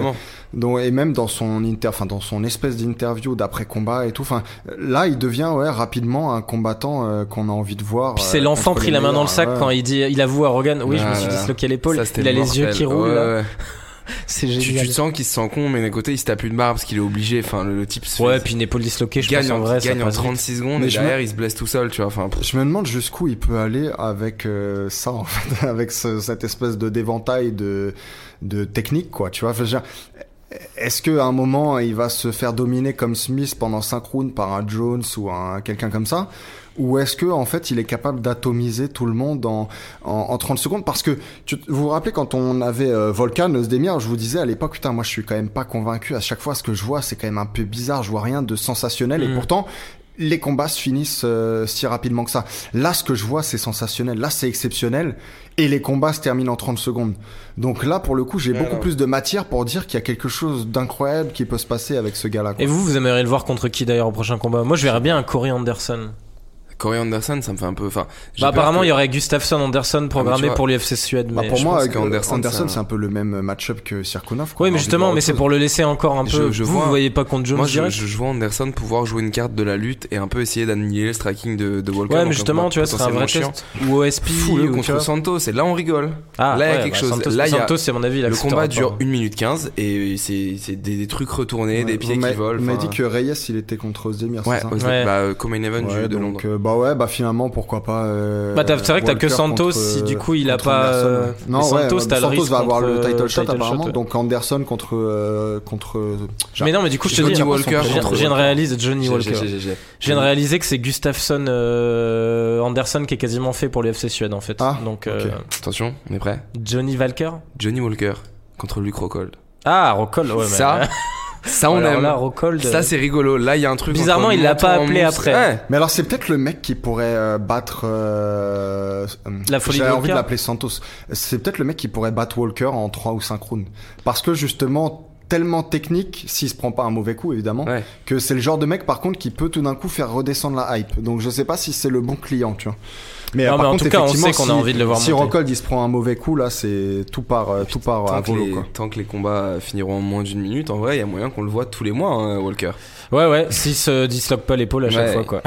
Euh, du coup, Diego Sanchez, euh, citons, qui bat Mickey Gall et qui lui fait bien fermer sa gueule, hein, parce qu'il avait bien, bien, il avait bien ouverte un Mhm. peu trop, Mickey Gall. Euh, alors, euh, Jean-Michel Cardio, hein, euh, pour le coup, Mickey Gall, purée. Ah bah enfin, ouais. pas de cardio. Euh, TKO au deuxième round, mais par épuisement, hein, clairement. Ouais. tu Oui, vois oui, que le mec est garé. Bah, au bout de- tout mis dans ses dans les premières secondes en fait, dans les 10-20 premières secondes, il envoie des trucs comme on l'a Et- jamais vu envoyer et C'est ça. Ouais, mais c'est parce qu'il s'entraîne avec Joe Schilling, Non, il a pris la confiance. J'ai eu l'impression qu'il s'est persuadé dans sa communication, Gal, qu'il allait finir Sanchez en moins d'une minute. Et quand il s'est rendu compte que ça allait pas être le cas, il y avait zéro solution Ah, derrière. C'était un truc de fou, c'était même euh, gênant, quoi. Le problème de Gall, c'est que très tôt, il y a des gens qui l'ont qui l'ont comparé en- au plus grand, en fait, qui lui ont fait Mm. miroiter euh, le, le fait que peut-être il pourrait devenir un champion ou quoi, alors qu'en fait, il avait juste euh, été là un peu au bon endroit, au bon moment, puisqu'on se rappelle qu'il sort CM de la télé-réalité. Non, non. Oui, et puis la télé Voilà, de c'est ça, il Dana sort White, de euh, l'espèce de télé-réalité de Dana White, enfin télé-réalité sur YouTube.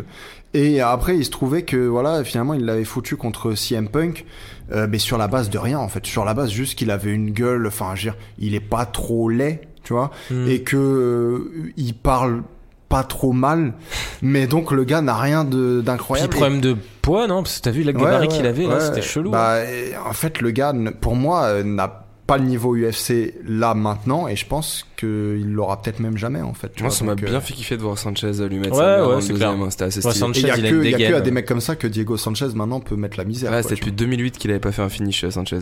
Non, ça faisait plaisir de le voir quand même dans ce délire-là. Euh, juste citons le, le, le, der- le dernier né de, de la famille du coach Edmond, hein, euh, Edmond Chabazian. Je sais pas si vous avez vu, c'est le, Ouais, ouais. c'est, il est entraîné par euh, Ouais. l'ancien coach de Ronda Rousey. Aïe, Euh, aïe. qui- on en a déjà parlé, on a déjà parlé de Shabazz. Ouais, c'est vrai qu'on en a parlé une fois, effectivement. Solide, hein, qui bat Charles Bird par TKO en, en 38 secondes. Euh, Ah, d'espèces de ouais, coups de coups de bizarre quand Ouais. même. Alors moi Euh, je le trouve, ouais, le coup de coude à la Travis Brown d'ailleurs c'est Ouais. un peu dans la même équipe. Non moi je le trouve pas solide du tout. Dans son précédent combat justement il avait fait une décision et là j'avais vu ses limites. Bah, Euh, sur ce combat-là, on peut pas dire grand-chose. oui, quoi. sur ce combat-là, mais bon, c'est quand même euh, des coups de coude euh, d'un mec qui essaie de l'amener au sol. Il y a rien non plus de fantastique, Mhm. quoi. Tu vois, on n'a pas Ouais. vu des mouvements extraordinaires et tout. Euh, et surtout, Les 10 premières secondes, quand même, il le connecte déjà deux fois assez facilement. il y a quoi. quelques ben- belles combinaisons, mais je vois rien de sensationnel. Enfin, c'est moi en tout cas. Et, euh, et, et ouais, pour moi, sa grande limite, bah, c'est si je vois Edmond Tarverdian dans ton coin, ça veut dire que c'est c'est mort en fait. Je me va jamais se de, passer. de la démolition de Nunes contre Rosé où t'as juste le mec qui gueule genre hands up, hands up, hands up. Il a genre Qui parle. Je rappelle que Edmond Tarverdian, c'était quand même un type qui, dans une interview, disait euh, Ouais, ouais, je pense que je peux battre José Aldo euh, si j'étais un combattant professionnel chez les poids. eh bah bisous, bisous. à Et cette vidéo, pour les gens, cette depuis, vidéo hein. est trouvable sur YouTube. Vous tapez euh, Edmond Tarverdian, euh, José Aldo, et on va vous sortir cette vidéo. Elle est lunaire, elle est hilarante. Bizarrement, l'UFC n'a jamais réussi à booker ce combat. euh, Peut-être qu'Aldo s'est chié Aldo, dessus, on sait pas. hein. très probablement. Et il y a des combats professionnels de Tarverdian d'ailleurs qui existent. C'est moche. C'est voilà, c'est spécial. Bon, mais si on finit sur la carte, parce qu'après on a la petite news et la preview. Euh, juste en citant Massi Chiasson euh, qui bat Gina Mazzani par TKO au premier round. Mm. Euh, pas grand chose à dire, hein, efficace. euh, elle est invaincue en solide. 4 combats, euh, assez jeune à suivre chez les coqs. Euh, voilà, rien de rien de fou furieux, mais il fallait citer, c'était un beau finish quand même. On passe, messieurs, du coup à la seule news de la semaine. Euh, C'est vrai qu'il n'y avait pas grand chose et on avait traité toutes les grosses news la semaine dernière. Euh, c'est Dana White qui a annoncé que Conor McGregor contre Cerrone ne se ferait pas a priori. Euh, en gros, McGregor aurait prévu de revenir seulement à l'automne finalement, et Cerrone veut rester actif vu qu'il est plus tout jeune. Donc, donc là, ils sont en train de réfléchir à booker un combat entre Cerrone et Yaquinta, que Qui- pour le coup j'achète. Ouais, ouais. euh, qui pareil. serait plutôt cool. Mais du coup, ça réinterroge encore. McGregor, euh, apparemment White Hardy, il veut seulement euh, euh, affronter du coup Khabib, sauf qu'avec cette ceinture intérimaire entre Holloway et Poirier, je vois pas bien comment lui pourrait être légitime derrière. Ah bah, on s'arrangera hein, s'il faut. Ouais, mais, c'est ça. Alors après, il y a c'est ça à ce côté. Et Poirier, il a déjà commencé à dire avec, euh, tu sais, il a fait les yeux comme ça. il le sentait pas. Les gens voient là. Euh, il a fait les yeux comme ça, c'est-à-dire le, le gars qui, ouais, qui, qui commence à réfléchir en fait. Ah ouais Pour la, le, le- le combat de Non, non, qui se 236? dit, euh, ils vont peut-être me la mettre à l'envers, quoi. tu vois. Ah ouais. Bah franchement, pour la ceinture intérimaire, il- ça a été aussi des fois des solutions qu'ils ont trouvées. C'est-à-dire, euh, bon, c'est une Bah, ceinture intérimaire au pire. Le euh, plus probable, si si dans le cas où ils voudraient vraiment mettre directement le rematch entre McGregor et Khabib, qui je pense est une énorme erreur, ils vont réussir à te faire genre la ceinture intérimaire, Khabib Connor en septembre, début octobre max, et te faire genre euh, le champion intérimaire contre le Ouais, mais ça aurait pas de sens, en parce que-. Ah, mais t'as déjà Ah, c'est tout à fait possible. Ouais, Ces, deux dernières années, il y a aucun sens faire. oui, c'est vrai, c'est vrai Là, on est sur une ceintures carte t'as genre euh, en, en co-main event, t'as genre euh, Gastelum, mais enfin bon Gastelum c'est plus justifié, mais t'as Adesanya pour une ceinture intérimaire alors que ça se trouve Whitaker sera de retour en septembre. Il y a plus de. Puis, il y a déjà de- un champion par intérim dans cette catégorie même, en fait, tu vois, Ouais, qui s'appelle Tony pas- Ferguson. Enfin, Mmh. on Ouais, mais c'est ça. Mais là, d'ailleurs, on comprend voilà, qu'il. mais bien mais sûr. D'ailleurs, lui, il a vraiment Mais que chier sur le, gros, négoce. hein. Vu que t'as zéro sens dans les décisions de l'UFC, moi ça m'étonnerait pas de voir euh, Khabib McGregor 2 en septembre et euh, le vainqueur euh, des deux combats en janvier-février 2020. C'est dommage pour Cerrone quand même. J'aurais bien aimé qu'il l'ait son money fight, c'était mérité. ouais. Et puis ça aurait été J'aurais un combat aimé cool. voir ce combat, ouais, mais. Ouais, moi aussi. Mais après, euh, allez, euh, enfin il y a Quinta Cerrone, c'est cool aussi. Oui, hein. oui, c'est clair. Et puis ça se fera plus vite au moins parce que là, on sentait le truc qui allait Un traîner peu chiant de savoir hein. que McGregor reviendra qu'en septembre-octobre par contre. Ouais, bah plus. Moi, je suis même plus euh, surpris hein, pour le coup. euh. Parce Oui, ça, bah. moi, je. je, je- Bon, on j'attends laisse couler plus, en quoi, fait. voilà. Hmm. Tu sens que le gars euh, est dans d'autres limbes. Bon voilà, bah, on se doutait que ça serait une news bien Mm. rapide, messieurs. On enchaîne sur la preview. Euh, donc on a fait exprès de prendre toutes les Fight Night jusqu'à l'UFC 236 parce qu'il y en a une par semaine. Là on est sur une belle série. Bon même si elles ont pas toutes des cartes euh, bien bien bandantes comme il faut. Hein. Euh, on commence par l'UFC Fight Night de Wichita au- dans le Kansas euh, de la semaine prochaine. Du coup j'ai gardé qu'un combat, c'est Derrick Lewis contre Junior Dos Santos qui est le main event. Euh, messieurs à vos pronos. Qui veut commencer? Moi, j'ai Dos Santos de façon assez, euh, assez simple. Ça va être un peu le même combat que Volkanovski, sauf qu'il y aura un peu plus de puissance du côté Que de Dos Santos. Volkanovski Euh, que hum, contre merde, comment il s'appelle Arlovski Ah non, euh, Volkov. Volkov, Volkov, pardon. Volkov, je pense que Dos Santos a plus de puissance, mais ce sera un peu le même scénario, c'est-à-dire que tant que Santos n'arrivera pas à mettre KO Lewis, il y aura la- l'opportunité pour Lewis de contrer, mais il diminuera en cardio au fil du combat. Si Dos Santos, C'est en cinq rounds, en voilà, plus. donc si Dos Santos ne se fait pas catcher par un contre, il y aura euh, plus le combat va durer, moins de moins de pourcentage de chances que Lewis euh, fasse un, un petit miracle. Donc je pense euh, Dos Santos par KO entre la doigt de 3 4 reprise, quelque chose comme ça. Ok.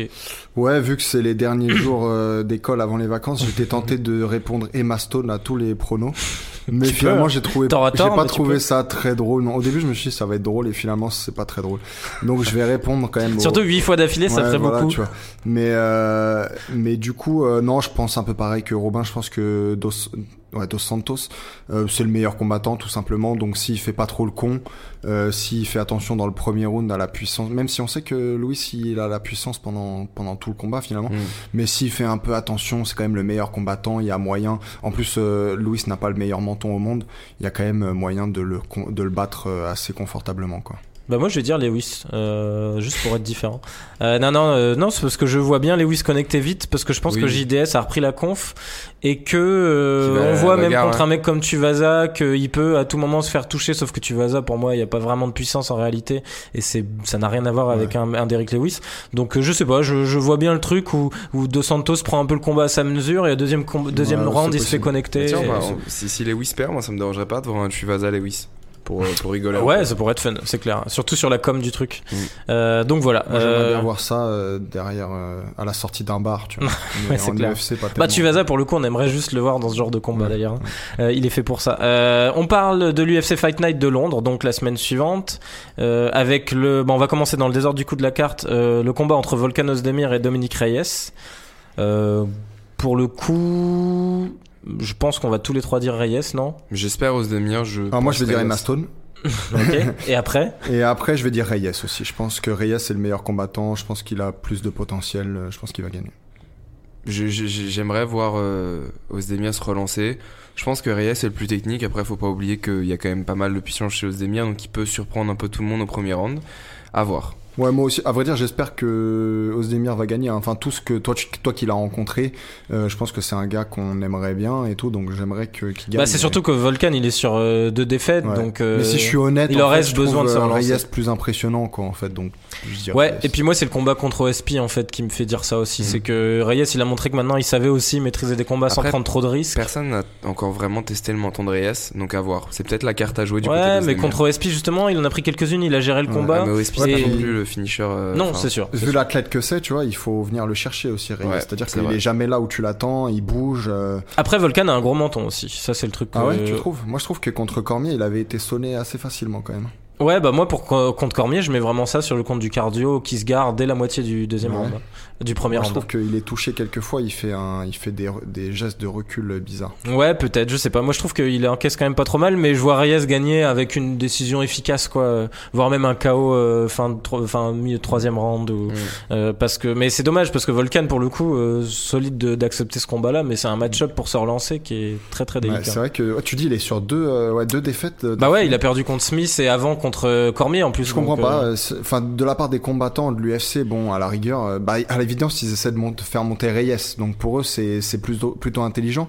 Mais de la part de, de Volcan, en fait, il n'y a pas grand chose à prendre là-dedans. Il vaudrait mieux se reconstruire et après prendre les meilleurs, quoi. Tu vois. Mm. je- je pense Bah après, il prend aussi parce que c'est un pense qu'il est striker. peu capable de le finir en- dans le premier round. Non, et puis Reyes, on sait que c'est un striker qui l'amènera pas au sol. Volkan, en fait, Oui, ça clair, sent qu'il veut pas se retrouver de nouveau dans un Mais C'est match-up. c'est euh, intéressant en tout cas. Tu vois, genre Après, Volkan, euh, euh, Corey Anderson, ça serait l'enfer pour lui. Après, Reyes, c'était un safety, j'ai déjà dit. En, Ouais, il a de la football-. Non, mais surtout, euh, un safety, c'est, ça fait partie des meilleurs euh, plaqueurs euh, dans, le Mm. football américain. Donc, le mec sait au moins faire des takedowns, tu vois.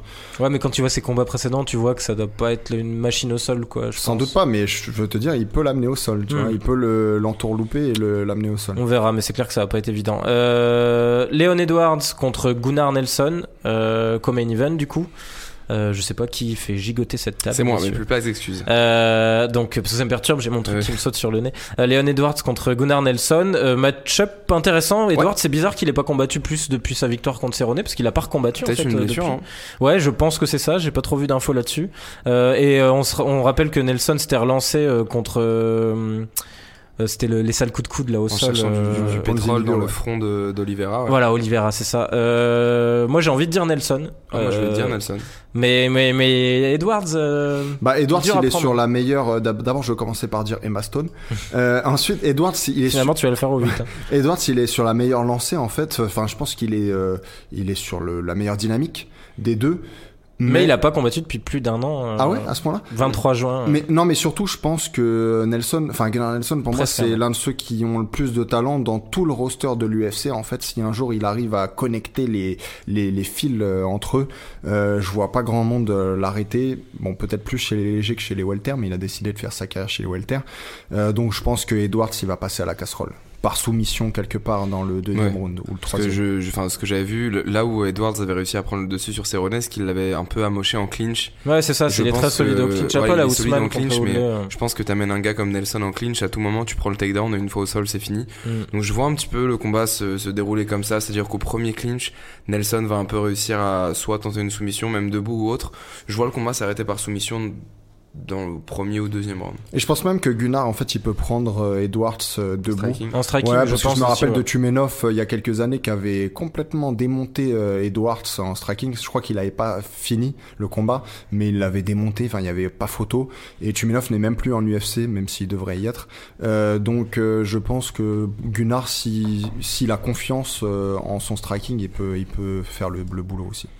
Et on finit sur le main event, messieurs, entre Darren Till et Jorge Masvidal. Là, c'est le main event? Moi, je pensais Ouais. que c'était Reyes. euh, Ah. Non, non, non. Et c'est même pas en co-main, euh, Reyes Ouais. C'est bizarre. Je, Bah ouais, Till je pense Masvidal. que euh. Thiel va s'imposer par décision, unanime. Ah, tu vois pas un KO, toi? Non, parce que euh, je- je- je- Masvidal, c'est quand même quelqu'un de solide, tu vois. Je vois pas un mec comme Masvidal se coucher au premier round. Donc, à moins un late finish. Et encore, je pense que Till, on l'a vraiment, vraiment. Enfin, il y a eu une grosse hype, on l'a monté très vite. Mais euh, Till, pour moi, il perd le combat contre Thompson par décision unanime, parce que Thompson, pour moi, gagne 4 rounds au moins. Il a eu la chance d'être à Liverpool et d'avoir une décision favorable. Et c'est pour ça que je pense que si le combat est serré contre Masvidal, il aura quand même une décision unanime parce qu'il recombat chez lui. Après, c'est vrai que tu regardes le bilan de Masvidal, il, a, il perd jamais par KO. Ouais, quoi. ouais, non, pour moi, c'est, ça va Ah, être un ça- combat euh, qui va se dérouler uniquement en striking. Et euh, Till va réussir à choper sa décision unanime, qu'elle soit justifiée ou non. Ok. Euh, Dur à dire. Moi, je peux dire si tu veux. Ouais, non, en fait, euh, comment dire? Masvidal, c'est un excellent combattant. D'abord, je veux commencer par dire ça. Et honnêtement, je pourrais le voir euh, battre euh, Till parce que Till, moi, les choses que j'ai vues contre Wonderboy et contre Woodley après, c'est qu'il est trop prévisible.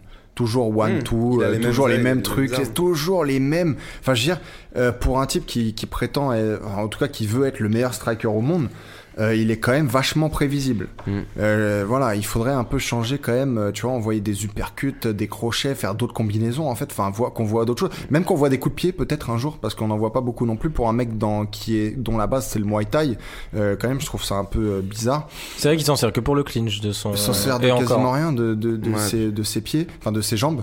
Euh, donc en vrai, je pourrais voir Masvidal le battre. Après, Masvidal, ça fait longtemps qu'il a l'air un peu de s'en foutre. Il va venir pour combattre et je suis sûr qu'il va donner le change. Mais ultimement, je pense qu'une décision en 5 rounds de Thiel euh, est peut-être même favorable euh, des juges. Euh, voilà, je pense que c'est ce qui va arriver. Ouais, moi, c'est la maîtrise de Thiel, euh, malgré le fait qu'il l'ait normalement perdu, mais qui a quand même tenu 5 rounds contre Thompson en, en prenant pas trop de risques et tout. Et je le vois sur la durée s'imposer. Mais, mais je suis d'accord. Finalement, je parlais de KO et en fait, non. euh, Un mec comme Masvidal Ouais. est très dur à C'est finir. pas, c'est pas évident. Et ouais, Thiel. euh, Très bon boxeur, hein, Masvidal. mm, en Mais plus. il faut juste que Thiel, enfin, parce qu'il a du potentiel, ce gars-là. Il faut qu'il change un peu euh, bah, de façon de combattre. Enfin, je sais pas, il faut, faut se renouveler un peu. Ouais, peut-être, je sais pas. Euh, on verra en tout cas une carte de Londres plutôt cool. Ouais. Euh, UFC Fight Night de Nashville, messieurs, la semaine d'après, dans le Tennessee. On va parler du co-main entre Curtis Blades et Justin Willis. Euh... C'est il est sympa à pronostiquer, Bon, hein, ça a l'air de vous euh, inspirer. Je sais pas, moi je trouve ça J'ai peu- même hésité à le Déjà, j'ai mis deux coup. secondes à me dire Curtis Blades. euh, Qui est ce type C'est bon pour moi ça va être ça va être simple. Justin Willis, on est d'accord, celui qui a battu Hunt. euh, Ouais, c'est ça. Bon, je pense que Blades va l'amener au sol sans aucun souci Et que et ça va euh, être fera chiant. le travail sans Mm. aucun souci. Je pense même pas. Il peut c'est même le finir ça. au sol, je, Je pense pense. qu'il ouais. peut le finir dès le premier round s'il l'amène au sol. Euh, à moins qu'il veuille se prouver quelque chose à lui-même parce qu'il a perdu en striking contre Ngannou et qu'il essaye d'échanger, mais je pense que c'est pas dans son intérêt. Mais on l'a vu contre Hunt à un moment, euh, Blades il avait quand même tenté, euh, tu sais, une petite partie de lui qui se dit eh, pourquoi pas un petit. Ouais, dès qu'il en prend un. Voilà, euh, donc non, non, je pense qu'il va être assez intelligent pour amener au sol et faire le taf. Et ben moi, Blades, en fait, je le trouve toujours rincé. Finalement, on, on me convaincra pas que le gars est un top 5 poids lourd ou un top 10. En fait, il est rincé tout court. Euh, et donc, je pense que Willis va l'empêcher de le mettre au sol et gagner une décision. Couillu. Ouais. Moi, je dis Blades quand On même. dirait que je suis un euh, fan de Willis. c'est à Ouais, c'est clair, ce que j'allais dire. Mais, mais en fait, t'as c'est quand juste... même en partie gagné ton truc Ouais, de sushi mais là-dessus. mais c'est juste que je pense que les match-ups sont assez, enfin en tout cas jusqu'ici les match-ups sont assez favorables pour lui. Mais Blaze, j'avoue que je vois Willis être capable de s'imposer, mais je, je, je pense quand même que Blaze va y arriver. Willis, il me, vraiment, il me, je trouve très basique. euh, Et même si Blade, c'est pas la folie que l'UFC essaie de nous Ouais. vendre, ça reste quand même un cran au-dessus, je trouve, de Willis. Mais, euh, mais effectivement, il est dur à pronostiquer celui-là. Euh, et Stephen Thompson contre Anthony Pettis. Euh, alors ça, drôle de match-up. Hein. Moi déjà, rien que d'y penser, ça me fait bizarre. Euh, Dans le, au niveau Ouais. du gabarit, ça va être un gros bordel. Euh, je pense qu'on a à peu près tous la réponse, non Ouais, je sais pas. J'ai envie de voir Ouais, Pettis. euh, il va la Wonderboy jouer. tous les jours de la semaine, il va Ouais, le non, fumer oui, en un je c'est sûr, surtout que c'est un welter, enfin... Ah, tu le vois le fumer Moi, je. Alors ouais, Petit, je pense c'est que pas cette si que version de. Wonderboy va se contenter d'une décision. Ah c'est ouais en, c'est en main event ou en Ouais, c'est en main event. Ah, je pense Ah, qu'il va intéressant, l'allumer dès le premier round. Bon, je pense un Ah. finish mais dans les derniers rounds alors. Ah, Pour. Wonderboy. Moi je pense Wonderboy il est prudent quand même, il met Très, plus de trop finish, prudent, hein. trop prudent. Mais je c'est d'ailleurs ce qui lui a je- coûté je- cher. Je pense qu'il va le démarrer, mais très vite. Ouais, je sais pas. En fait, moi c'est la différence de gabarit, je me dis ça va être monstrueux. Bah, surtout que Pettis, il a jamais déjà été le type le plus sec, Mais ne, ne serait-ce qu'en léger, tu vois. Hmm. il a jamais Donc, combattu en euh, non, Petit Bah non. Non, jamais, jamais. Ah, c'est ça, non, il va se faire démoyer son Il va être super massif, mais euh, Si on en tout un petit, ou deux un petit peu grassouillet peut-être. voire même grassouille, ouais. Mm. Il s'est peut-être dit ça juste, je sais pas m'emmerder avec le weight cut. Ouais, petit, petit, petit billet aussi, à mon avis. Ouais, ouais, c'est clair. Et puis lui, bon, c'est du challenge là maintenant. Il est là pour offrir un peu de highlight. Oui, il tire donc, la euh, langue, c'est rigolo. Donc on verra bien. Euh, et du coup, la, la carte euh, UFC en ESPN de Philadelphie, euh, la dernière avant l'UFC 236 de la semaine d'après. Euh, du coup, euh, je voulais vous faire pronostiquer euh, Carolina Kovalkiewicz contre Michelle Watterson. Je suis même pas sûr d'en avoir envie finalement. Kovalkiewicz. Emma Stone, non, du coup Ouais, personne. Euh, Carolina et Ouais, Carolina, ouais. ah tous les deux. Carolina, ok. Carolina. Eh ben moi je vais dire Watterson pour vous faire chier, même si ça ne sert à rien. Et juste on va finir là-dessus sur Edson Barboza contre Justin Gaethje. Pour le coup, combat très très cool. Justin Gage tous les jours de la semaine. Ah ouais. Tu- Contre Barboza, tu m'as dit? Ouais, euh, Gavji aussi. Ok. Sans hésitation. Non, non, mais euh, le Barboza d'il y a quelques années, on aurait pu discuter, mais celui-là, il est cuit. Mm. Ouais, le Donc, Barboza euh, contre. Hooker, il m'a quand même un peu euh, c'est vrai, surpris. C'est vrai, c'est vrai. C'est ça. que- Il y aurait pas eu ce combat contre Mais Hooker, j'aurais dit sans Hooker un hésiter. peu trop beau. Peut-être que Ouais. Hooker Oui. n'était pas tout Je à pense fait que- Je pense qu'il y a des deux, mais quand même, hein, les vilains leg kicks et tout. euh, Ouais, ouais, mais il était sur 4 finishes, mais c'était Burns, euh, Miller et tout, donc euh, on s'est peut-être un peu emballé. Et euh, non, non, je pense Gage, euh, Gage par finish. Mais en tout cas, ça promet une guerre Ouais. plutôt cool, hein, parce que Barboza est pas trop du genre à Ou gérer. exception, donc, coup de euh, pied retourné de, de, de folie. Et... Ouais, et puis euh, Gaethje qui lui tombe dessus et qui arrive à le finir. Ouais, c'est ça. Non, mais Gavji, il a une tête en, une tête en pierre, en fait. Je pense pas que, enfin, il s'est pris un KO, on, le- on le sait. Deux même d'ailleurs. Mais, Ah, il a mis du temps quand même hein, Deux, ouais. Poirier, Poirier Alvarez. ah, ok, je me rappelle. Enfin, euh, plus Poirier, c'est plus un stoppage qu'un KO, mais Quoi il est pas bien quoi. Bah, si ça laisse 10 secondes de plus, je pense qu'on part sur un KO. Hein. Ouais, c'est ça. Non, mais oui, enfin, Oui, quand non, je non, dis je KO, ce c'est pas, tu vois, Enfin, malgré tout, coup. je veux dire, il a toujours un très bon menton. Oui, je pense. oui, Donc, bah, il, en euh, prend, il en prend 500. Ouais, hein. Voilà, il met ça. du temps avant d'y Enfin, arriver. non, on a vu dans ses derniers combats qu'il commençait quand même à progresser un peu. Enfin, À contre prendre moins de risques, ouais. Bon, après, tu Contre Vic, il y a pas temps de. Oui, mais il était bon dans les premières secondes euh, avant, Mm. avant ce chaos. Donc, euh, C'est clair. Euh, donc voilà, on- moi je vais finir aussi sur du Gaethje, euh, je pense, euh, qu'il battra Edson Barboza. J'ai hâte de voir ça. Bah messieurs, on a du coup au niveau du timing une petite dizaine de minutes pour Ouais. discuter du coup de cette affaire. dont Tu voulais pas parler de discuter. Holloway, euh, j'ai pas compris. Bah non. Ah, tu ok, voulais qu'on finisse sur Non, l'UFC non, non, non, 236 c'était- toi je, je croyais que tu. Non, Non, non, non, non. On finit sur les derniers Fight Night bien pourris, tu vois, les trucs où on récupérait du point là sur les, sur les, enfin ou, ou pas du coup, désolé, euh, sur les sushi games. Euh, non, du coup, on a, on se laisse une petite dizaine de minutes pour euh, pour parler un petit peu. Donc, je vais expliquer rapidement euh, ce que j'ai un peu expliqué en intro de ce podcast euh, à nos auditeurs. Du coup, après, on, on donnera un peu chacun notre avis hein, sur le sujet. Euh, pourquoi pas, messieurs, partager aussi vos souvenirs du podcast, ça peut être très cool. En fait, voilà, il y a des stratégies de boîte, vous savez ce que c'est, hein, on est quand même dans le privé, qui évoluent au niveau média. Il y a eu des changements en interne, pour être tout à fait transparent, chez nous. Et voilà, il y a des stratégies autour notamment des podcasts qui sont en cours au sein de la rédaction, qui ont été décidés. Euh, voilà, vous vous doutez que nous, on aurait aimé que ça continue puisque le projet, on y est depuis un certain temps euh, et qu'on en est bien fier. On a été heureux de voir qu'on a toujours eu plus de monde. Ouais. Et ça, c'est pas donc vous dites pas que c'est parce que vous n'êtes pas assez nombreux et tout. Ça, ça vient d'autres stratégies au-delà de ça que qui sont parfois difficiles à comprendre quand on voit ça de l'extérieur. Nous, on est des passionnés, donc on a toujours pris plaisir à faire ça et c'est clairement un des contenus dont on était le plus fier. Hein. Euh, Moi, je peux le dire, ça fait un bail que je suis dans cette boîte et c'est de très loin le contenu dont je suis le plus fier. Euh, après, voilà, euh, il y a des il y a des logiques qui font qu'il faut être pragmatique. Euh, on est bien obligé. On va continuer, ça je préfère euh, avoir ce message-là aussi, pas être dans le, pathos et dire oh là là euh, tout est fini sur le combat. Rassurez-vous, on s'est fait un réseau grâce à ce podcast aussi, donc on va pouvoir continuer à inviter des gens. Ça sera plus du coup des formats. Alors je tease un peu, hein, vous les verrez dans les semaines à venir mais ça sera pas mal de formats d'interview euh, à deux en fait avec des combattants, des coachs, ce genre de choses. Leur analyse à eux aussi autour des prochains combats, des sujets d'actu du moment, pour continuer à vous donner quand même une analyse particulière euh, malgré toutes ces tendances en interne. Euh, voilà. De leur côté, Étienne et Robin vont continuer leur parcours euh, et évidemment que nous, on continuera à se voir et à se faire des gros sushis à volonté. Il y aura, j'espère aussi, régulièrement des petits, euh, des petites émissions spéciales. Euh, je pense notamment s'il y a un retour de ce fameux Connor, je pense que là, ça justifiera totalement, vu les boucheries que c'est à chaque fois. Euh, Peut-être même des breakdowns ce genre de choses. C'est pas des, en fait, c'est pas des, des concepts qui, qui disparaissent. Hein. Je vous le dis aussi à vous, messieurs, même si je vous l'ai déjà dit officiellement. Euh, ça reste dans un coin de la tête. Les logiques de boîte changent vite, en plus, vous l'avez vu. Donc, euh, donc voilà, euh, on a été très fiers en tout cas de construire tout ça avec euh, vous. Et je, je tenais à, à, faire cette petite clarification avant de vous laisser parler. Euh, c'est le début d'autre chose, mais ça ne veut pas dire que tout ça disparaît dans les limbes. Ça restera quand même un contenu dont on a été très fiers pendant, pendant ces 3 à 4 ans. Voilà. Ouais, Messieurs, qui veut euh, commencer Qui veut pleurer maintenant? Bah, écoute, moi, évidemment, je suis, je suis triste parce que bon, je suis à l'origine de ce projet. J'ai eu l'idée de ce truc-là. Malheureusement, l'idée que, que la vision que j'avais, en fait, on n'a jamais pu la réaliser complètement, même si on était très proche. En fait, on parle encore de stratégie. Moi, j'aurais aimé qu'on soit sur YouTube depuis depuis le départ. J'aurais aimé qu'on fasse euh, peut-être un peu des choses différemment, mais c'est ni de la faute de Milan euh, ni de la nôtre. En fait, c'est euh, des la faute des ronds de cuir. Et euh, et donc euh, voilà. Je suis triste parce que euh, c'est une belle aventure quand même euh, qu'on a initiée avec Milan. Après euh, Fred aussi qui voulait se joindre Oui, à nous. d'ailleurs, il voulait dire au revoir Et aussi. Robin se sont se sont joints à nous. Voilà, c'était une belle aventure. C'était la première chose que j'ai créée en fait, la première chose de, de laquelle je pouvais être euh, vraiment fier, tu vois. Donc euh, donc voilà, ça, ça me rend euh, ça me rend triste. Moi, je suis quelqu'un de d'émotif en plus, donc euh, donc euh, bah voilà, je me retiens un peu, tu vois, de de, de partir un peu. euh, La voix chevrotante. Mais euh, mais ouais non c'est c'est pas la fin. Je pense que peut-être que que je vais monter. Enfin peut-être qu'on me reverra ailleurs à parler de MMA. Sans doute qu'on me reverra ailleurs d'ailleurs parler d'autres choses.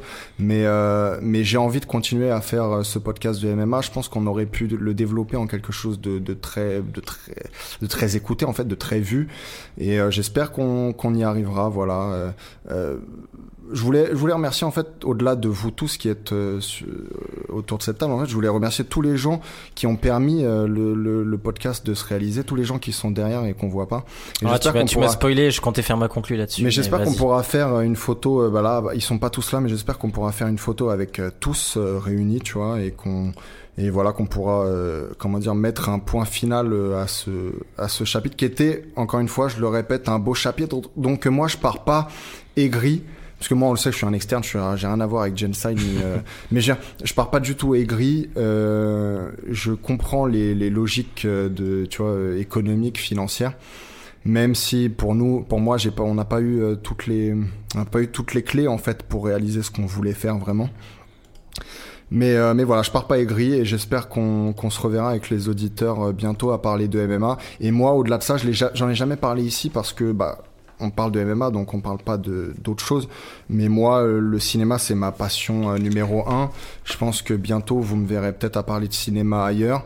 Euh, Enfin, je l'espère en tout cas. Au-delà, au-delà de ça, j'écris. J'espère réaliser un court métrage bientôt, réaliser un long ensuite. Donc euh, voilà, j'espère que ma relation avec les, les auditeurs au sens large en fait, elle est pas terminée. Et d'ailleurs, si vous voulez me suivre en fait, euh, j'aimerais bien qu'à ce à ce stade-là, on mette mon nom sur euh, Instagram ou quoi. www.etienne Non, non, mais su- Non, on mettra le nom de son compte. Ouais, et, et comme ça, les gens qui, bah, avec qui on a pu tisser en quelque sorte une relation, ils peuvent nous suivre et voir ce qu'on fait euh, ensuite, quoi. Voilà. Voilà à peu près ce que j'avais à dire. C'était pas, malheureusement, c'était pas préparé, mais voilà. Non, mais c'est bien, il fallait improviser aussi. C'est Bah, à mon tour Robin, du coup Bah, vas-y. euh, Tu, veux, tu voudras qu'on mette aussi ton Insta Ouais, non, mais je vais me charger. J'ai mes derniers, mes derniers jours en tant que gestionnaire de la page Takedown, donc je pense que je me chargerai, euh, qui d'ailleurs est peut-être la meilleure façon de relayer ça, de mettre une photo de chaque chroniqueur avec le Insta en dessous. Ouais, carrément. Je, une bah, bonne idée. Déjà, premièrement, parlons du, du, du podcast. Donc, moi, j'ai rejoint ça après quelques, quelques émissions quand c'était encore pas filmé. Donc, euh, juste en audio, le projet était bien évidemment. euh, déjà, j'étais très, très content et fier de, de, de rejoindre ce projet. J'ai j'ai vraiment kiffé toutes les émissions qu'on a faites, invités, sans invités. En plus, en réfléchissant, toujours très cool d'avoir des invités, mais même plus, plus kiffant sans, parce que je trouve que au vrai. final, entre les premières émissions et les dernières, j'ai toujours eu l'impression que tous les trois, bah, on remarque qu'on a moins de bon, les auditeurs peuvent pas s'en rendre compte, mais on a moins de coupures. Maintenant, à part pour aller pisser, on a plus de problème derrière, on est bon. Non, mais La machine, c'est en beaucoup fait, plus agréable à trois. Ce qui est frustrant, c'est que je trouve que que ce soit vis-à-vis des retours qu'on a sur la page euh, Instagram, les commentaires qu'on a sur Facebook, et même le fait que de, de l'entente et de l'organisation du potage, je trouve que tout ne faisait qu'augmenter, et on était en aucun cas dans un arrivé à un point où on stagnait ou autre. Donc je trouve que c'est dommage. Bon, bien évidemment, on comprend les choix, hein, mais euh, je trouve que c'est. D'ailleurs, faut que j'arrête de me tourner vers toi quand je dis on comprend les choix parce que c'est pas le tien. Non, mais je euh, suis le porte-parole, je suis obligé. mais non, non, non, je trouve qu'en fait c'était une machine qui roulait très bien et c'est pour ça que bien évidemment je suis déçu et euh, je comprends que vous le soyez aussi. Sinon, pour. euh, comme disait Étienne, moi aussi, enfin, j'ai- des projets sur le côté. Même mon aventure avec Gensal et Takedown s'arrête bientôt. Donc c'était vraiment que du kiff pendant, bah, pendant quasiment un an et demi. Du coup, vraiment, j'ai pris tout ce que j'avais à apprendre ici. J'en suis très content. Cette émission était très très cool. Et euh, voilà, non, j'ai j'ai été fier d'en faire partie. Et euh, merci à vous deux et merci à tous ceux qui nous ont... euh, même des petits messages, ça a toujours été euh, très appréciable et euh, merci à tous. Ouais. Et ouais. Ça c'est vrai, on l'a pas dit, mais à chaque fois qu'on a eu des messages, euh, je me rappelle quand, quand Robin par exemple avait montré un, quelqu'un qui parlait de moi en, en bons termes et c'était Sur les gilets faisait- jaunes? Ouais, ouais, la, La blague vanne. que j'avais. Enfin, j'ai- et, et tout ça, c'est toujours très plaisir en fait de voir des gens qui nous connaissent pas et qui nous suivent, qui nous aiment bien et tout. Donc ça, ça faisait, ça Mm. faisait vraiment plaisir. Moi, je voulais vous demander, au-delà de ça, c'est quoi votre meilleur souvenir euh, du, du temps qu'on a passé ensemble, des, des podcasts? Enfin, en tout cas, parlons des émissions, pas forcément du temps en dehors euh, des émissions. Ah, j'allais dire le sushi game, moi. Ah ouais. des, des émissions, moi je trouve que c'était c'était assez marrant à tourner le breakdown parce que c'était particulier. euh, Je trouvais ça assez marrant comme format d'avoir les extraits derrière. Le breakdown, euh, Khabib. euh, Ouais, ouais, je trouvais que ça quoi. professionnalisait, professionnalisait le truc et que c'était cool. Vous vous preniez pour euh, Dan Hardy. Et euh, euh, ouais, c'était bien. Et euh, non, non, je sais pas, même tout, euh, toutes les émissions étaient cool. Et euh, bah le retour de le retour de Connor pour Khabib entre les, les previews, euh, le Ouais, preview podcast et le breakdown, je, trouve qu'on s'était on s'était bien marré. Et, euh, et non, non, non, j'avais bien aimé cette période. Et euh, aussi le, le premier parce que je, je, je stressais comme un, comme un petit enfant en me disant qu'est-ce que c'est, est-ce que Ah, c'est en audio. radio et tout? Ouais, ouais. Mais non, non, très cool. Moi, je dirais, j'en ai deux. Euh... Mais, mais c'est vrai que le breakdown, j'avais bien kiffé euh, faire ce format. Pourtant, t'étais pas dedans. Non, non, mais j'ai bien aimé le a- réaliser justement. J'ai trouvé ça assez fun de, de vous guider un peu là-dessus. C'était cool. Euh, et euh, non, sinon, euh, moi j'avais un vieux. Alors c'est un vieux de la vieille. Ceux qui vont s'en souvenir, les auditeurs. Bravo, chapeau, vous faites partie des anciens. C'était celle le live qu'on avait fait à l'époque Facebook avec notre fond dégueu avec euh, Fernand Lopez, Mm. euh, qui avait été très très cool. C'était pour euh, McGregor C'était pour Mayweather. McGregor Mayweather, il était venu et euh, on avait passé un super Mm. moment d'une heure et demie à discuter avec lui. euh, ça avait été un échange très très agréable et, euh, et puis pour le coup quand tu regardes ce que c'est visuellement par rapport à ce qu'on est devenu aujourd'hui, Mm. je trouve ça assez dingue. Euh, donc ça, ce souvenir-là était cool. Euh, et puis c'était un des premiers gros invités qu'on avait aussi, donc il y avait un côté un peu symbolique. Euh, et après, je dirais, euh, ça sera clairement une émission à trois. Non non je sais ouais c'est le l'émission on- hors série seule qu'on aura fait d'ailleurs. Finalement on a promis des dizaines de hors série on en avait je vous promets listé beaucoup. On les a jamais fait je suis désolé. Peut-être qu'un jour ça ça sera un autre podcast tiens plus froid sur le MMA mais euh, mais ouais on avait fait un hors série qui était très cool à 4 avec Fred euh, où on avait tous un peu préparé notre truc et c'était rentré dans du débat. Et je l'avais trouvé super agréable à faire. Pour le coup on n'était pas filmé euh, c'était dans l'espèce si d'arrière Fred salle était de là-bas. mais Fred, il était dans le débat de comptoir, quoi. Mais non, non, franchement, ça avait été très, très agréable. Je parle dans le contenu parce que moi, euh, pour me situer plus de personnelle en tant que commentateur, euh, enfin commentateur, présentateur, on va dire animateur du podcast, c'est particulier parce que je donne mon analyse. Enfin, ça, c'est l'envers du décor que vous voyez pas forcément, mais je dois aussi essayer de driver pour que tout le monde parle un peu, équilibrer les choses. Quand on a des invités, c'est plus compliqué aussi.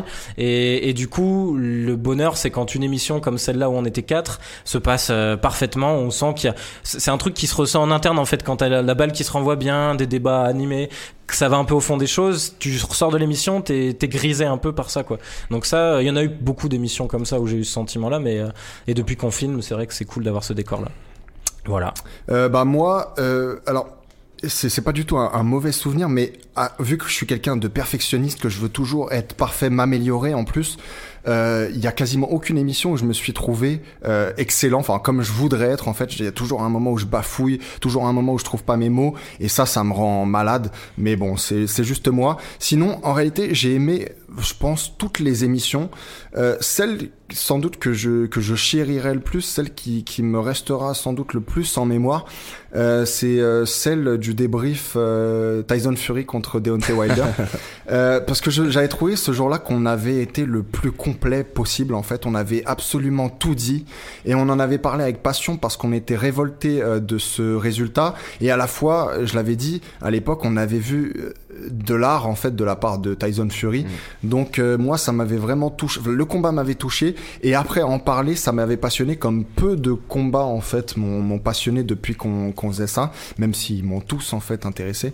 Donc ça, c'est vraiment ouais le sans doute l'émission du coup que que que je préférais. Ouais. Après.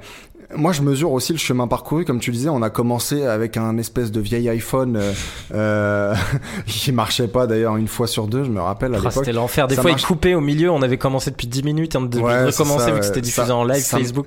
ça marchait pas, on était trois, on était dans l'espèce de, de truc. Bah c'était- la ouais, salle de salle de réunion là-bas, derrière, on- derrière laquelle on mettait un truc qu'on n'utilise plus maintenant, un truc avec le, un, de- Le logo, ouais. machin. Euh, Ça, et- j'aurais jamais eu la chance de tourner Ah, une non. émission Ouais, avec, et puis après, après on est passé au, au podcast dans le dans le KGB là, euh, avec les, les poulets et les, et les rats. Euh, C'était l'isolation qui sentait un peu le poulet. et, c'était le et mouton aussi, et une sorte d'odeur. euh, Mais c'était mélange. agréable aussi en fait parce que je me rappelle il y a, il y a un podcast qu'on avait fait que tous les deux Milan et moi c'est c'est le seul qu'on a fait euh, Ah oui, à deux vrai. et celui-là on avait l'impression en fait d'être dans un dans un rituel satanique en fait il y avait des il y avait des euh, lumières tamisées on était deux on se regardait un peu dans le blanc des yeux et puis finalement on a adoré ce podcast aussi Euh, et puis après on est passé à la version filmée euh, alors moi vu que je suis toujours euh, voilà j'ai ma vision je, je veux que les choses soient je suis un peu le James Cameron finalement euh, français Ouais, en toute humilité. en hein. toute humilité. Non, mais ce que je veux dire, c'est que je suis un chieur et que du coup, sans doute, euh, euh, voilà, j'aurais aimé encore une fois qu'on fasse les choses un peu différemment parfois, mais malgré tout, c'était quand même très bien. Et donc, ouais, je mesure ce chemin parcouru. Je me dis, euh, la prochaine fois, et, et j'espère euh, dans mes prochains projets pouvoir faire encore mieux. J'espère aussi qu'on pourra retravailler euh, ensemble tous les trois avec Milan et tout. Euh, et, et voilà, bon bah, c'est à peu près tout. Ce que j'avais- Ouais, bah du coup moi je vais conclure, conclure messieurs en disant au revoir à nos auditeurs. N'hésitez pas à nous donner vos réactions là-dessus euh, euh, sur la fin de ce podcast, nous poser des questions même, on essaiera d'y répondre au maximum sur les projets futurs ou ce genre de choses. Comme je vous ai dit, tout n'est pas fini évidemment. Euh, et, et je voulais remercier, voilà, tu l'as fait tout à l'heure, mais tous nos techniciens hein, en, On en peut les citer en plus. Voilà, ceux, que je co- ceux dont je connais, que je connais mieux, en tout cas, bah, Bart, Bah du coup là aujourd'hui c'est Vincent qui a la réalisation Ouais. pour la dernière, quel honneur. Bart qui est en congé en ce moment, qui nous a même accompagné une ou deux fois en, Ouais. en Bah, le premier, premier podcast euh, était- audio était avec Bart. Bart était Exactement. chroniqueur la première fois que j'ai euh, la première euh, d'ailleurs je veux dire non Ah pas oui, seule c'était fois, ça, en plus, la première fois que j'ai ouais. présenté le podcast où je me suis bien chié dessus Bart après qui m'a dit c'est bizarre que vous ne m'ayez pas rappelé, c'est pour ça que votre podcast est fini.